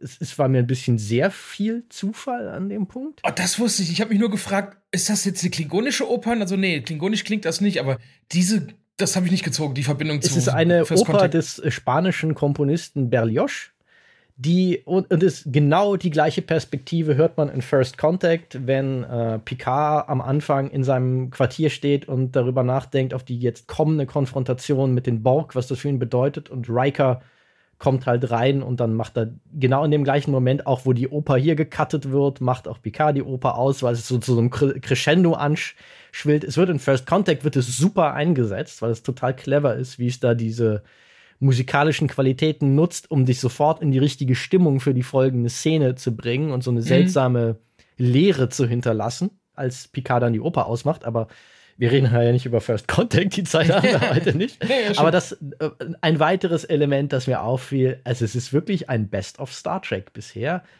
Und natürlich auch die Wechsel Belger und der Dominion-Krieg, die jetzt ganz groß werden. Mhm. Das Element stört mich null, weil es halt ja ein zentrales Handlungselement ist, wo einfach ein Handlungspfad wieder aufgenommen wird. Aber manchen anderen Dingen dachte ich so, ja, ich hab's kapiert. Zwinker, zwinker, ihr habt ganz viel Star Trek gesehen und ihr, ihr kennt euren Stoff. Glaube ich euch auch so, wenn es ein, also ich habe nichts dagegen, diese Referenzen an sich, sie sind nur so aufdringlich, finde ich, am hier. Und manchmal habe ich das Gefühl, treten sie an die Stelle, wo man früher im Star Trek-Universum eigene Ideen gefunden hat, seine Handlung nach vorne zu bringen. Und da nimmt es für mich ein bisschen Überhand und das, ja, das ist mhm. auch, glaube ich, das Element, wo ich sage, je mehr ich darüber nachdenke, umso schwächer wird mir das entscheiden, erscheinen. Deshalb denke ich einfach nicht zu viel jetzt darüber nach. Ja, da bin ich froh, dass mich das halt überhaupt gar nicht stört. Mhm. Tatsächlich. Das, also ich, gut, vielleicht liegt es auch daran, dass ich einige äh, äh, Sachen gar nicht mehr auf dem Schirm hat. Also das mit der Oper, wäre ich im Leben nie, äh, wäre mir das in den Sinn gekommen, dass ich das schon mal gehört habe. Äh, oder auch andere Anspielungen, die ich einfach vergessen habe oder so. Mhm. Insofern, nö, das stört mich gar nicht. Also die Berlioz-Oper liegt bestimmt auch daran, ähm, so wie ich ja gerade schon erzählt habe, dass ich Deep Space Nine sehr verehre. Genauso verehre ich First Contact tatsächlich. First Contact ist zusammen mit Wrath of Khan für mich der Höhepunkt von Star Trek im Kino ja. mit, weil das ist das ein stimmt. so fantastischer, auf den Punkt gemachter Film in jederlei Hinsicht. Egal ob Figurenzeichnung, Action-Szenen, Ästhetik. First Contact ist ein Film, wenn da nicht Star Trek drüber stehen würde, wäre der immer noch ein super Science-Fiction, ja, Action-Abenteuerfilm mit interessanten moralischen Fragen und ja, de dementsprechend ist das auch ein Film, den habe ich mehr als einmal gesehen und dementsprechend auch gut in Erinnerung. Okay, ähm, ja, die Erklärung von äh, die Diskussion zwischen Beverly und Picard, vielleicht setzen wir da mal wieder an, weil mhm. du da ja gerade schon drauf eingegangen bist. Du warst sehr sauer auf Beverly. ja, absolut. Also ich war empört, regelrecht. Mhm. Ich kann das sehr gut nachvollziehen. Ich war nicht völlig empört. Ich, ich finde auch, was ich hier gut dran finde, ich finde es sehr in Character, weil ich ja auch schon mal, wie ich vorhin auch schon gesagt habe, Beverly ist so etabliert. dass mhm. sie schon oft ganz schön einsame Entscheidungen trifft, was finde ich auch in Next Generation gut begründet war durch ihre Historie, dass sie halt sehr früh der Ehemann einfach gestorben ist und sie mhm. alle Entscheidungen, was ihren Sohn und das Leben generell halt alleine treffen musste und vermutlich sich so ein bisschen da ja diese Fähigkeit halt zugelegt hat, diese Entscheidungen halt, diese einsamen Entscheidungen auch in harten Fragen zu treffen. Mhm. Und ich finde es auch, ich finde halt ihre Entscheidung irgendwie emotional nachvollziehbar, deshalb kann ich ja nicht ganz so böse sein, weil sie halt einfach in einer, das sehr gut mit einer ständigen Angst, also die kann ich nachvollziehen, dass sie in dieser ständigen Angst um ihren, ihren Mann hat sie schon verloren, ihren Sohn auch so ein bisschen, ja, muss man ja ihr recht ja selbst, geben, dass äh, der, der ist ja Folge. wirklich schon ein hartes Schicksal als Mutter, was sie dort durchmacht und dass ja. sie jetzt den zweiten Sohn nicht auch verlieren möchte. Trotzdem bin ich insofern bei dir. Äh, ja, es ist trotzdem, es, es bleibt trotzdem falsch. Sie hätte das Picard sagen müssen und ihre ihr Rückzug auf, ich habe, also sie hat es Jack ja irgendwann gesagt, dass Picard ihr Vater ist. Genau. Und sagt dann ja, Jack habe selber die Entscheidung getroffen, nicht den Kontakt zu suchen. Ja, aber. Da bin ich noch wahnsinnig gespannt, wie sie das auflösen, weil ich glaube, mein finales moralisches Urteil zu der Sache wird sehr davon abhängen, ob und wenn ja, wie sie das noch vertiefen, weil ja noch nicht ganz klar gemacht wird, warum sich Jack so entschieden hat. Das ist ja noch offen. Und natürlich auch, wo ich ein Fragezeichen dran machen muss, wenn sie es ihm erst gesagt hat, als er alt genug war, diese Entscheidung für sich selber zu treffen. Also 12, 13 Jahre wird sie dann mal locker gewartet haben, würde ich so daraus schlussfolgern. Kann sogar länger. Also ich, ja. Und ich meine, schön, dass sie es gesagt hat, aber ganz ehrlich, wenn ich äh, auch meinem Sohn so lange äh, äh, meinen Vater vorenthalte, ich weiß nicht, was sie ihm vorher gesagt hat, ob er tot ist oder er ist einfach mhm. weg. Auf jeden Fall hat sie bestimmt nicht 12, 13 Jahre super positiv von dem Vater gesprochen, weil dann hätte der Sohn äh, gesagt, oh, den will ich kennenlernen. Die hat, also ich kenne das, ich bin ein Scheidungskind. Ich weiß, mhm. wie äh, Eltern auch manipulativ sein können, äh, dem, wie sie dann über die anderen äh, Ex-Partner sprechen und so. Also die wird nicht super über den gesprochen haben. Das, äh, also es ist halt wirklich auch, das in, in der Tat ist auch eine Frage, was hat sie überhaupt von ihm erzählt?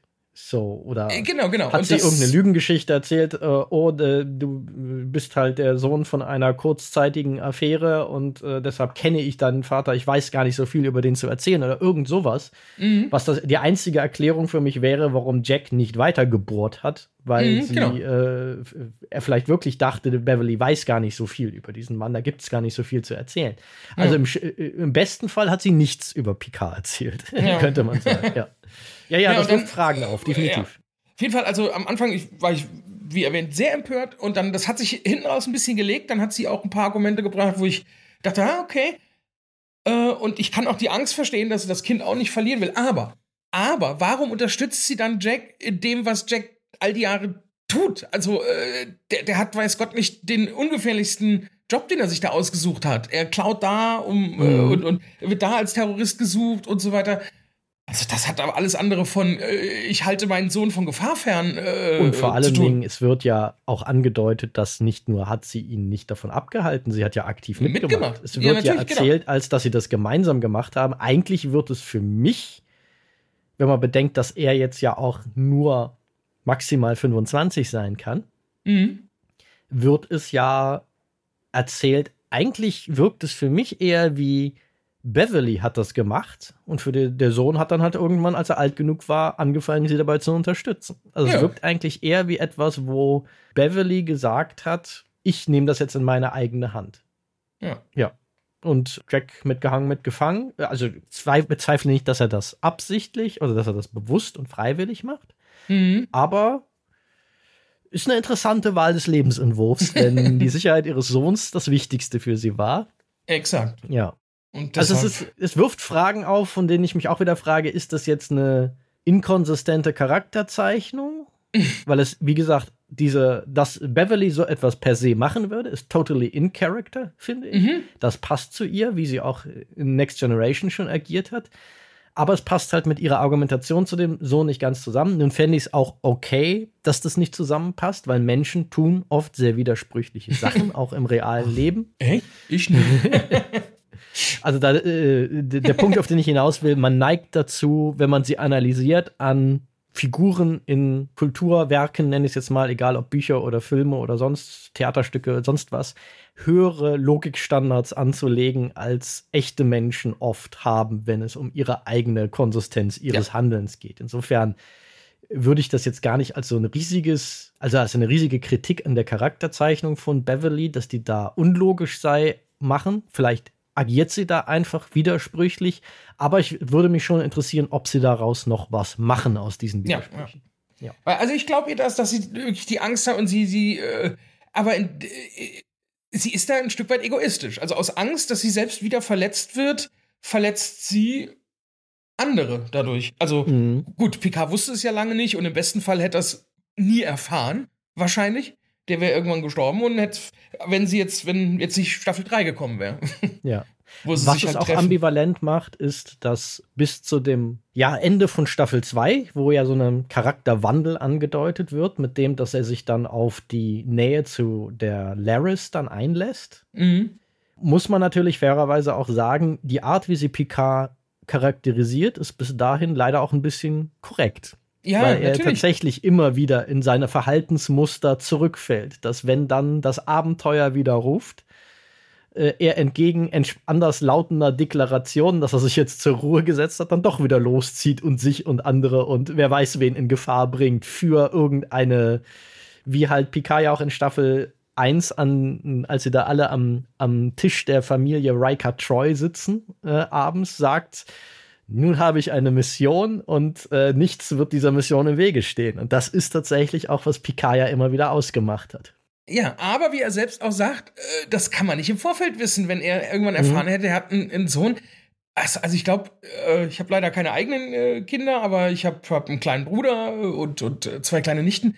Das kann einem, das, das, das kann das Leben komplett auf den Kopf stellen und, äh, und tut es ja hier eigentlich auch äh, sogar ja, natürlich, schon, genau. weil wir sehen ja wirklich dieses, was äh, Riker am Anfang behauptet, wenn du dann dein eigenes Kind siehst und sofort diesen Instinkt entwickelst von, ich muss es vor allem Bösen in dieser Welt, äh, Schrägstrich im Falle von Picard Galaxis, schützen. Mhm. Und das, das, das tut man dann. Und äh, die, die, der Moment, wo Picard seine eigenen, als sein Sohn auf der Krankenstation liegt und in Lebensgefahr schwebt und er genauso wie Riker es beschrieben hat, hineilt und alles andere ihm egal ist in dem Moment. Mhm. Scheint zu bestätigen, dass sich für, dass dieses Potenzial da gewesen wäre, dass Picard auch vielleicht anders gehandelt hätte, wenn er es gewusst hätte. Also ich ja. muss auch sagen, wenn ich es zu Ende durchdenke, kommt Picards Argument besser weg als Beverlys Argument, ja. Das würde ich so unterschreiben, genau. genau. Lustig äh, übrigens, die, wo du sagst, er eilt hin zu, zur Krankenstation. Die Folge heißt ja 17 Seconds und 17 Sekunden hat die Turboliftfahrt gedauert von Riker zur Krankenstation, als sein Sohn geboren wurde. Ich habe mal geguckt, also gestoppt sozusagen, Aha, okay. wie lange ähm, Picard braucht von dem Zeitpunkt aus, wo er erfährt, oh, der, der, dem geht's nicht gut, ist auf der Krankenstation, bis hin, bis er dann auf der Krankenstation ist. Ich, ich hätte es geil gefunden, wenn das genau 17 Sekunden gewesen wären. Mhm. Aber egal, wo man ansetzt, es sind mindestens 20 Sekunden bis hin zu 25 Sekunden, je nachdem, wo man anfängt. okay. Das hätte ich so geil gefunden, wenn das genau 17 Sekunden gewesen wäre. Aber mhm. naja, gut, äh, sei es drum. Äh. Und das, das fand ich ein bisschen blöd, in, äh, nicht nur in der Folge, auch in allgemein in, in Filmen und Serien. Da liegt einer im Sterben und wir wissen doch alle, dass die überleben. Und warum macht man es dann wieder so spannend und so Gott, oh Gott? Und äh, es glaubt doch wirklich keiner, dass er wirklich tot bleibt. Äh, das finde ich ein bisschen albern. Und da dachte ich, wie geil wäre das gewesen, die hätten Jack äh, sterben lassen. Ja, das habe ich in dem Moment auch gedacht. Also zum, zum einen dachte ich so, ja, vielleicht machen sie es ja. Ist ja jetzt nicht der super etablierte Charakter. Auch das hätte interessantes erzählerisches Potenzial, wobei ich auch überhaupt nicht damit gerechnet habe, dass sie das durchziehen. Ja. Wobei ich halt auch das, das ein bisschen herauszögern insofern okay fand, weil es ja einfach was über Picard erzählt, sozusagen in dem ja. Moment. Ja, aber okay, okay. ja, wäre ich auch dabei zu sagen, ja, die, die, die Fahrt im Turbolift hat es eigentlich schon genug erzählt. Das braucht man dann ja. hinterher nicht mehr so zu überzudramatisieren, ja. Also ich hätte so gerne einen Picard und auch eine Crusher gesehen, die so Evil Willow-mäßig wie ein Buffy, also die einfach äh, voll abdrehen, weil jetzt ist alles weg und jetzt ist es auch scheißegal, was. Also nach uns die Sintflut und jetzt nur Rache. Das no, hätte I'm auch going to set the world on fire. Ja. So. Ja, oh ja, stimmt. Geil. Ja. ja.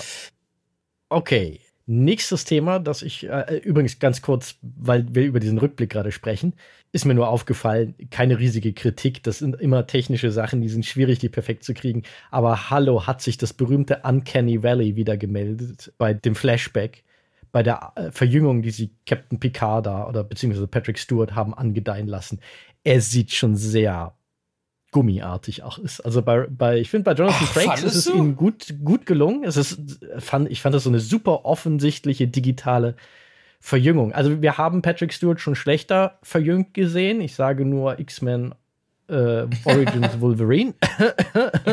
das war wirklich übel. Aber wie gesagt, das ist auch, äh, das ist wirklich eine, eine minimale Detailkritik, die und auch wirklich nicht mal eine echte Kritik an denen, die es umgesetzt haben, weil das ist immer noch eine der Königsdisziplinen, das gut hinzukriegen und das auf einem Serienbudget zu schaffen, ist nochmal eine völlig andere Frage. Es fiel mir nur auf, dass es mich so ein bisschen rausgezogen hat, während es bei, bei, bei Jonathan Frakes, finde ich, wunderbar funktioniert hat, wobei ich beim bei ihm auch nicht sicher bin, ob sie es da nicht aussch ausschließlich über Make-up Make realisiert haben. Das, das, dachte ich. Einfach die Haare schwarz gefärbt, dann ist das Grau schon mal weg und ähm, ja.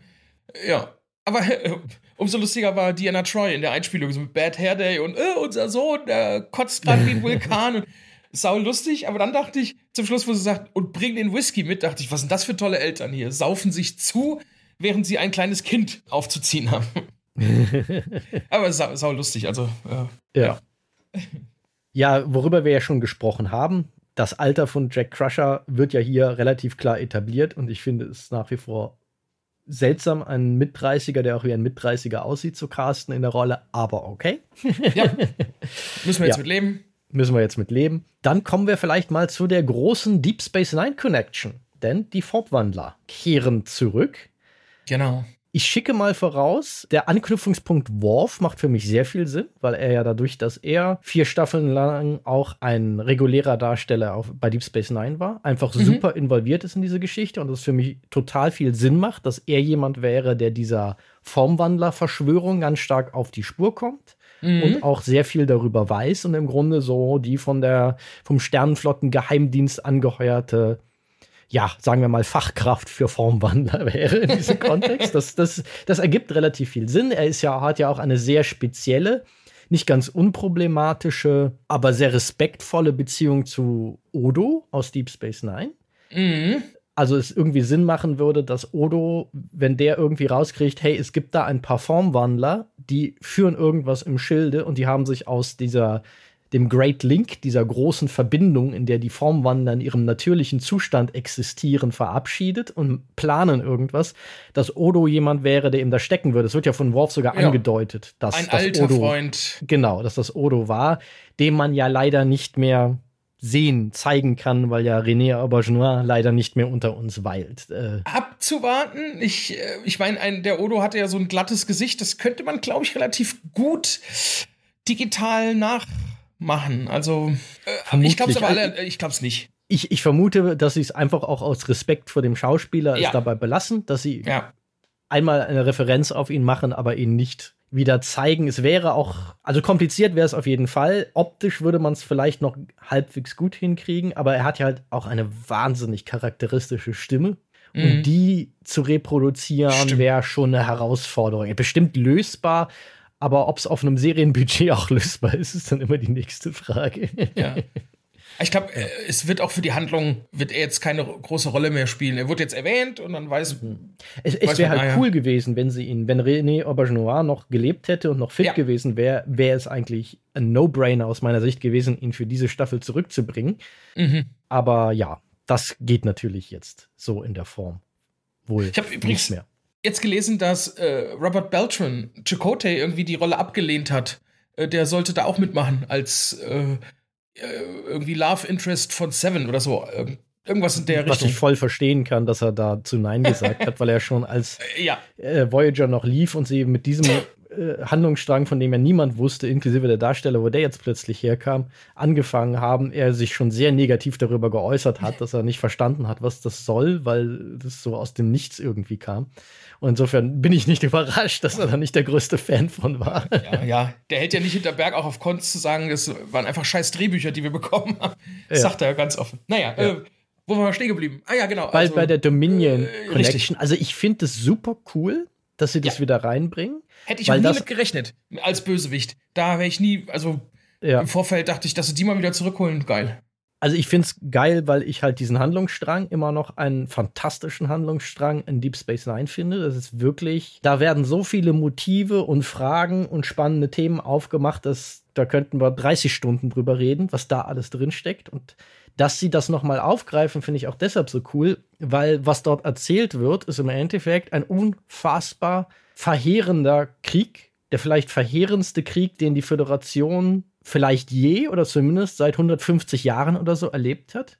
Mhm. Und dass der Nachwirkungen hat, dass man den nicht einfach vom Tisch wischen kann, dass das Spuren hinterlässt in der Föderation und dass sie das jetzt thematisieren und wirklich aufgreifen. Es war ja so angedeutet in der ersten Staffel schon drin, dass mhm. diese Fenris Ranger auch deshalb so agieren müssen, weil die Sternenflotte nicht mehr in der Lage ist, alle kleinen Feuerchen in ihrem Territorium selbst zu löschen, weil einfach so viel von der Sternenflotte einfach zu Klump geschossen wurde im Dominion-Krieg. Ja. Dass sie das jetzt aber noch mal vertiefen, finde ich grundsätzlich super. Ich bin gespannt draus machen und ich bin gespannt, was sie, ob und wenn ja, wie sie diesen Dreh dann kriegen, wie sie über Worf hinaus eine saubere Verbindung zur TNG-Crew kriegen, die ja jetzt zumindest nicht onscreen jemals eine sonderlich große Verbindung zu dieser Storyline ja. hatte. Stimmt.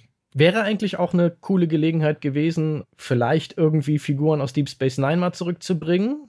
Ob das noch geschehen wird und sie es tatsächlich geschaffen ha geschafft haben, das, das bisher geheim zu halten, ich bin sehr gespannt. Ich glaube nicht. Also ich glaube aber auch eher nicht, nein. Ich fände es toll, aber heutzutage wird doch sowas irgendwie geleakt. Und wir wissen jetzt auch schon, dass, dass alle von TNG auch zu sehen sein werden. Und ja. Es wäre auch ein bisschen, glaube ich, Overload gewesen, wenn die gesamte ja. TNG-Crew nochmal zurückkehrt. Und dann haben wir eh schon Seven of Nine da drin. Und dann bringen, haben wir noch Raffi aus den äh, bisherigen Picard-Staffeln. Und dann bringst du noch die Deep Space Nine. Also irgendwann wäre es ein bisschen zu sehr Klassentreffen und ein bisschen zu wenig äh, Handlung vermutlich geworden. Insofern finde ich das auch okay. Es ist halt nur, es sagt was darüber hinaus, dass das Standing von Deep Space Nine bei, glaube ich, Kreativen wahnsinnig hoch ist. Dass jemand mhm. wie Terry Metalis gesagt hat, ich finde das super spannend, lass uns damit weiterarbeiten.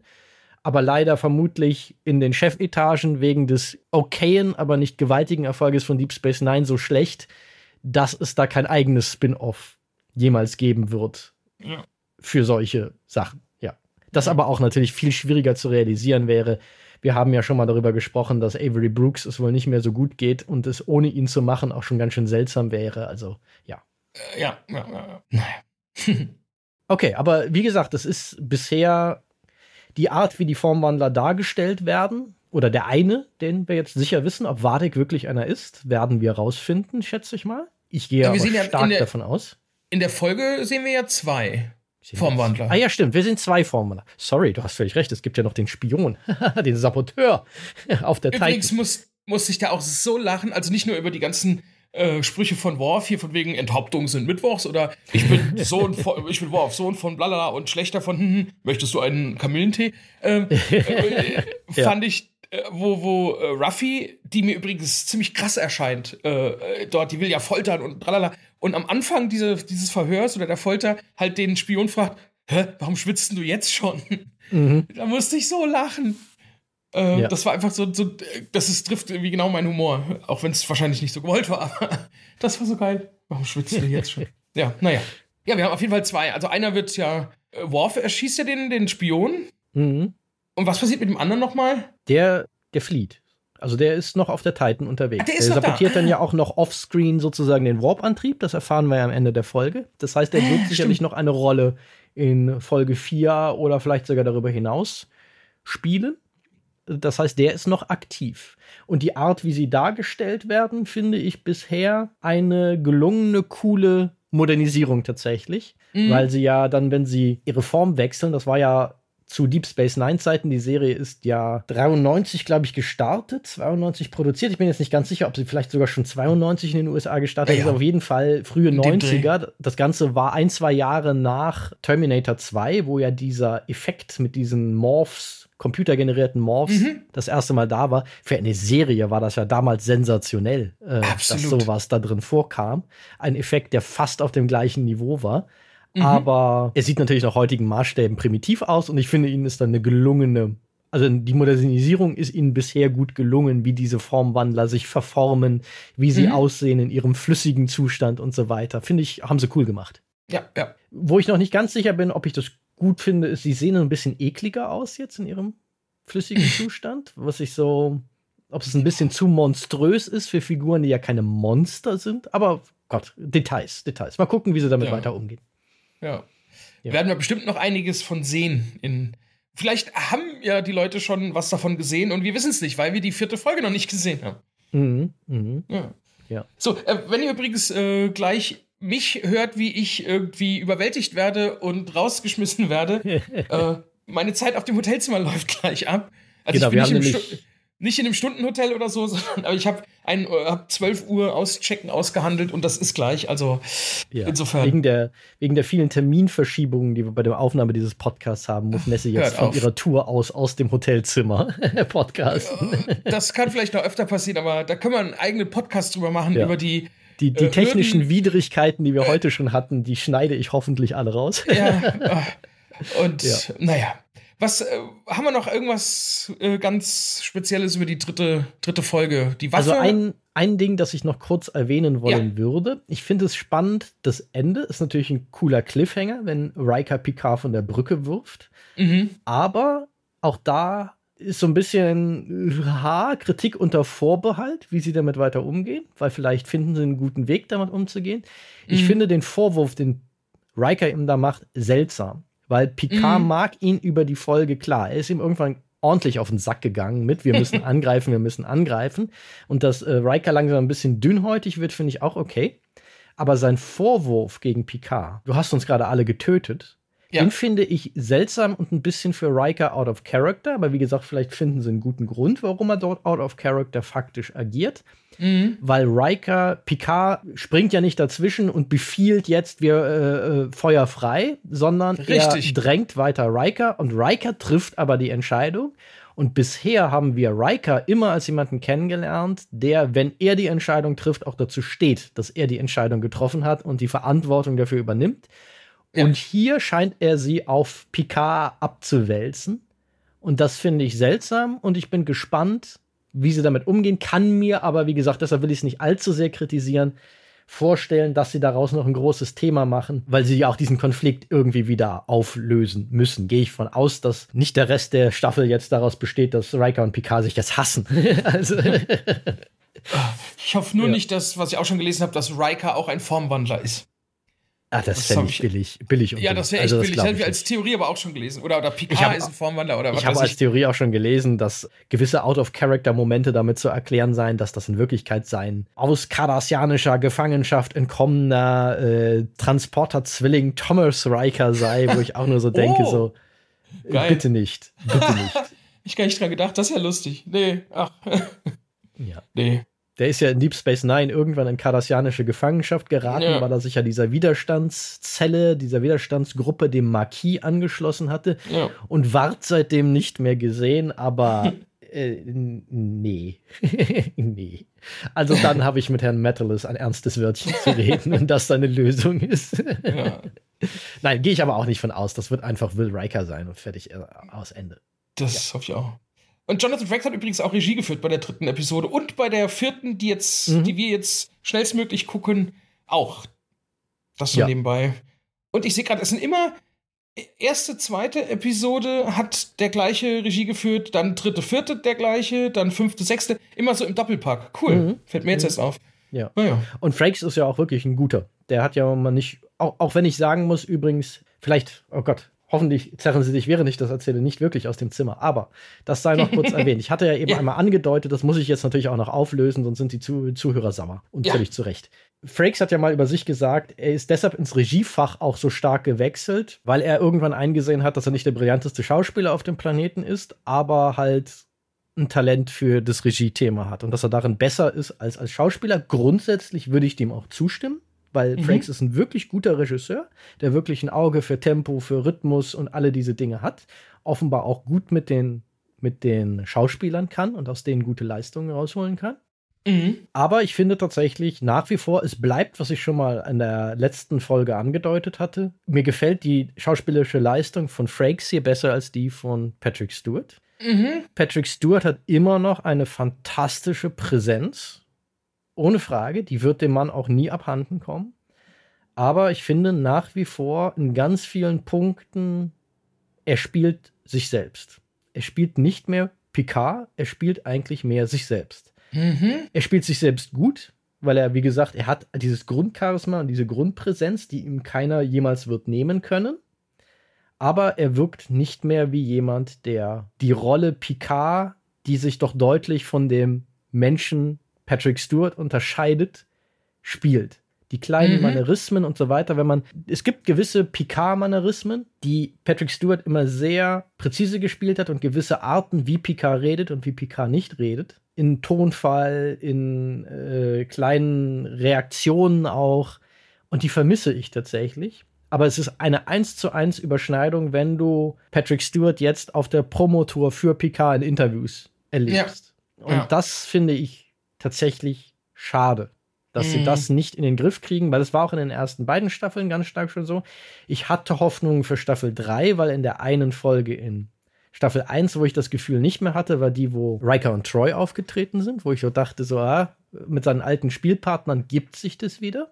Mhm. Aber hier ist es leider volle Kanne da und das finde ich schade. Es ist okay, dass diese Figur sich verändert hat über die Jahre, dass 20 Jahre nicht spurlos an ihr vorbeigegangen ja, ja. sind. Aber ich finde, es ist zu sehr er selbst, den er da spielt. Und das hatten wir ja schon bei ganz vielen Sachen. Auch die Tatsache, dass er in Staffel 1 dann diesen Hund hat, der die gleiche Rasse ist, die er als Privatmann ganz toll findet und so weiter. Mm. es ist zu, ein bisschen zu sehr Patrick Stewarts Alters-Ego-Trip für mich und ein bisschen zu wenig. Nimm dich mal zurück und spiel diese Rolle. Okay. Ja. Finde ich schade. Wie gesagt, es ist jetzt kein Dealbreaker, Mhm. Aber ja, es ist nicht keine schauspielerische Glanzleistung für seine, seinen sehr hohen Standard, den er selber gesetzt hat. Okay, ja, das, das würde ich so unterschreiben, ja. Ja. ja. Ah ja. Okay, aber bevor sie dich jetzt rauswerfen. Ja, es ist schon tatsächlich. Ich warte die ganze Zeit, dass er irgendwie klopft oder irgendwas macht. Ich muss ja auch noch äh, das Ministudio zusammenbauen und alles. Genau. Ach ja dann würde ich sagen, fang damit doch einfach an. Und ich werfe jetzt die Leute raus. Ich werfe jetzt unsere Zuhörer ganz freundlich raus und mache noch schnell eine Verabschiedung. Es sei denn, du hast noch etwas ganz Wichtiges, für das du riskierst, gleich aus dem Zimmer gezerrt zu werden. Äh, äh, nee, ich muss tatsächlich dann auch irgendwann Richtung Köln, sonst riskiere ich nämlich auch meinen Beruf, meinen Job. und dann das wäre oh noch Gott. schlimmer. Das wollen wir doch nicht. Äh, in diesem Sinne, ja, ich hoffe, euch hat es trotzdem gefallen, auch wenn wir heute ein bisschen planloser als sonst vielleicht agieren, weil alles ein bisschen, wie gesagt, zwischen Tür und Angel und mit ganz viel technischen Problemen. Ich hoffe aber trotzdem, es war eine spannende und informative Folge für euch. Vielen Dank, dass ihr wieder dabei wart. Wenn ihr uns jetzt erzählen wollt, was wir an der Verwirrung alles vergessen haben oder noch hätten bereden sollen, dann könnt ihr uns gerne Feedback in unserem Discord-Kanal geben oder natürlich auch unter den entsprechenden Facebook und Twitter und Instagram Posts äh, zu dieser Folge. Dort bitte auch folgen, wenn ihr das noch nicht tut. Mhm. Wenn ihr uns sonst noch etwas Gutes tun wollt, dann gebt uns gerne eine gute Bewertung auf Apple Podcast und Spotify und honoriert, dass wir keine äh, Kosten und Mühen gescheut haben, um das heute für euch möglich äh, gemacht zu haben. Apropos Kosten und Mühen, wenn ihr uns noch etwas Besseres tun wollt und das noch nicht macht, wenn ihr schon tut, dicke Liebeskartoffel, dann könnt ihr uns auf Steady und Patreon mit ein paar Euro unterstützen. Wer uns 5 Euro ins Sparschwein wirft, kriegt sogar alle ganz tollen Bonus-Podcast-Formate, die wir auch noch haben, wo wir über ganz viele verschiedene Themen in ganz vielen verschiedenen Formaten fleißig auch reden. Generell, wenn es Nerdfreunde gibt, die noch nichts von euch wissen, worauf wartet ihr noch? Sagt ihnen Bescheid, dass hier ganz tolles Programm von Nerds für Nerds gemacht wird. Schreit es von den Dächern, sage ich immer. Und in diesem Sinne, diesem Sonne, äh, in diesem Sinne, möge die Macht mit euch sein. Live long and prosper and thanks for the fish. Ciao und bis zum nächsten Mal. Tschüss.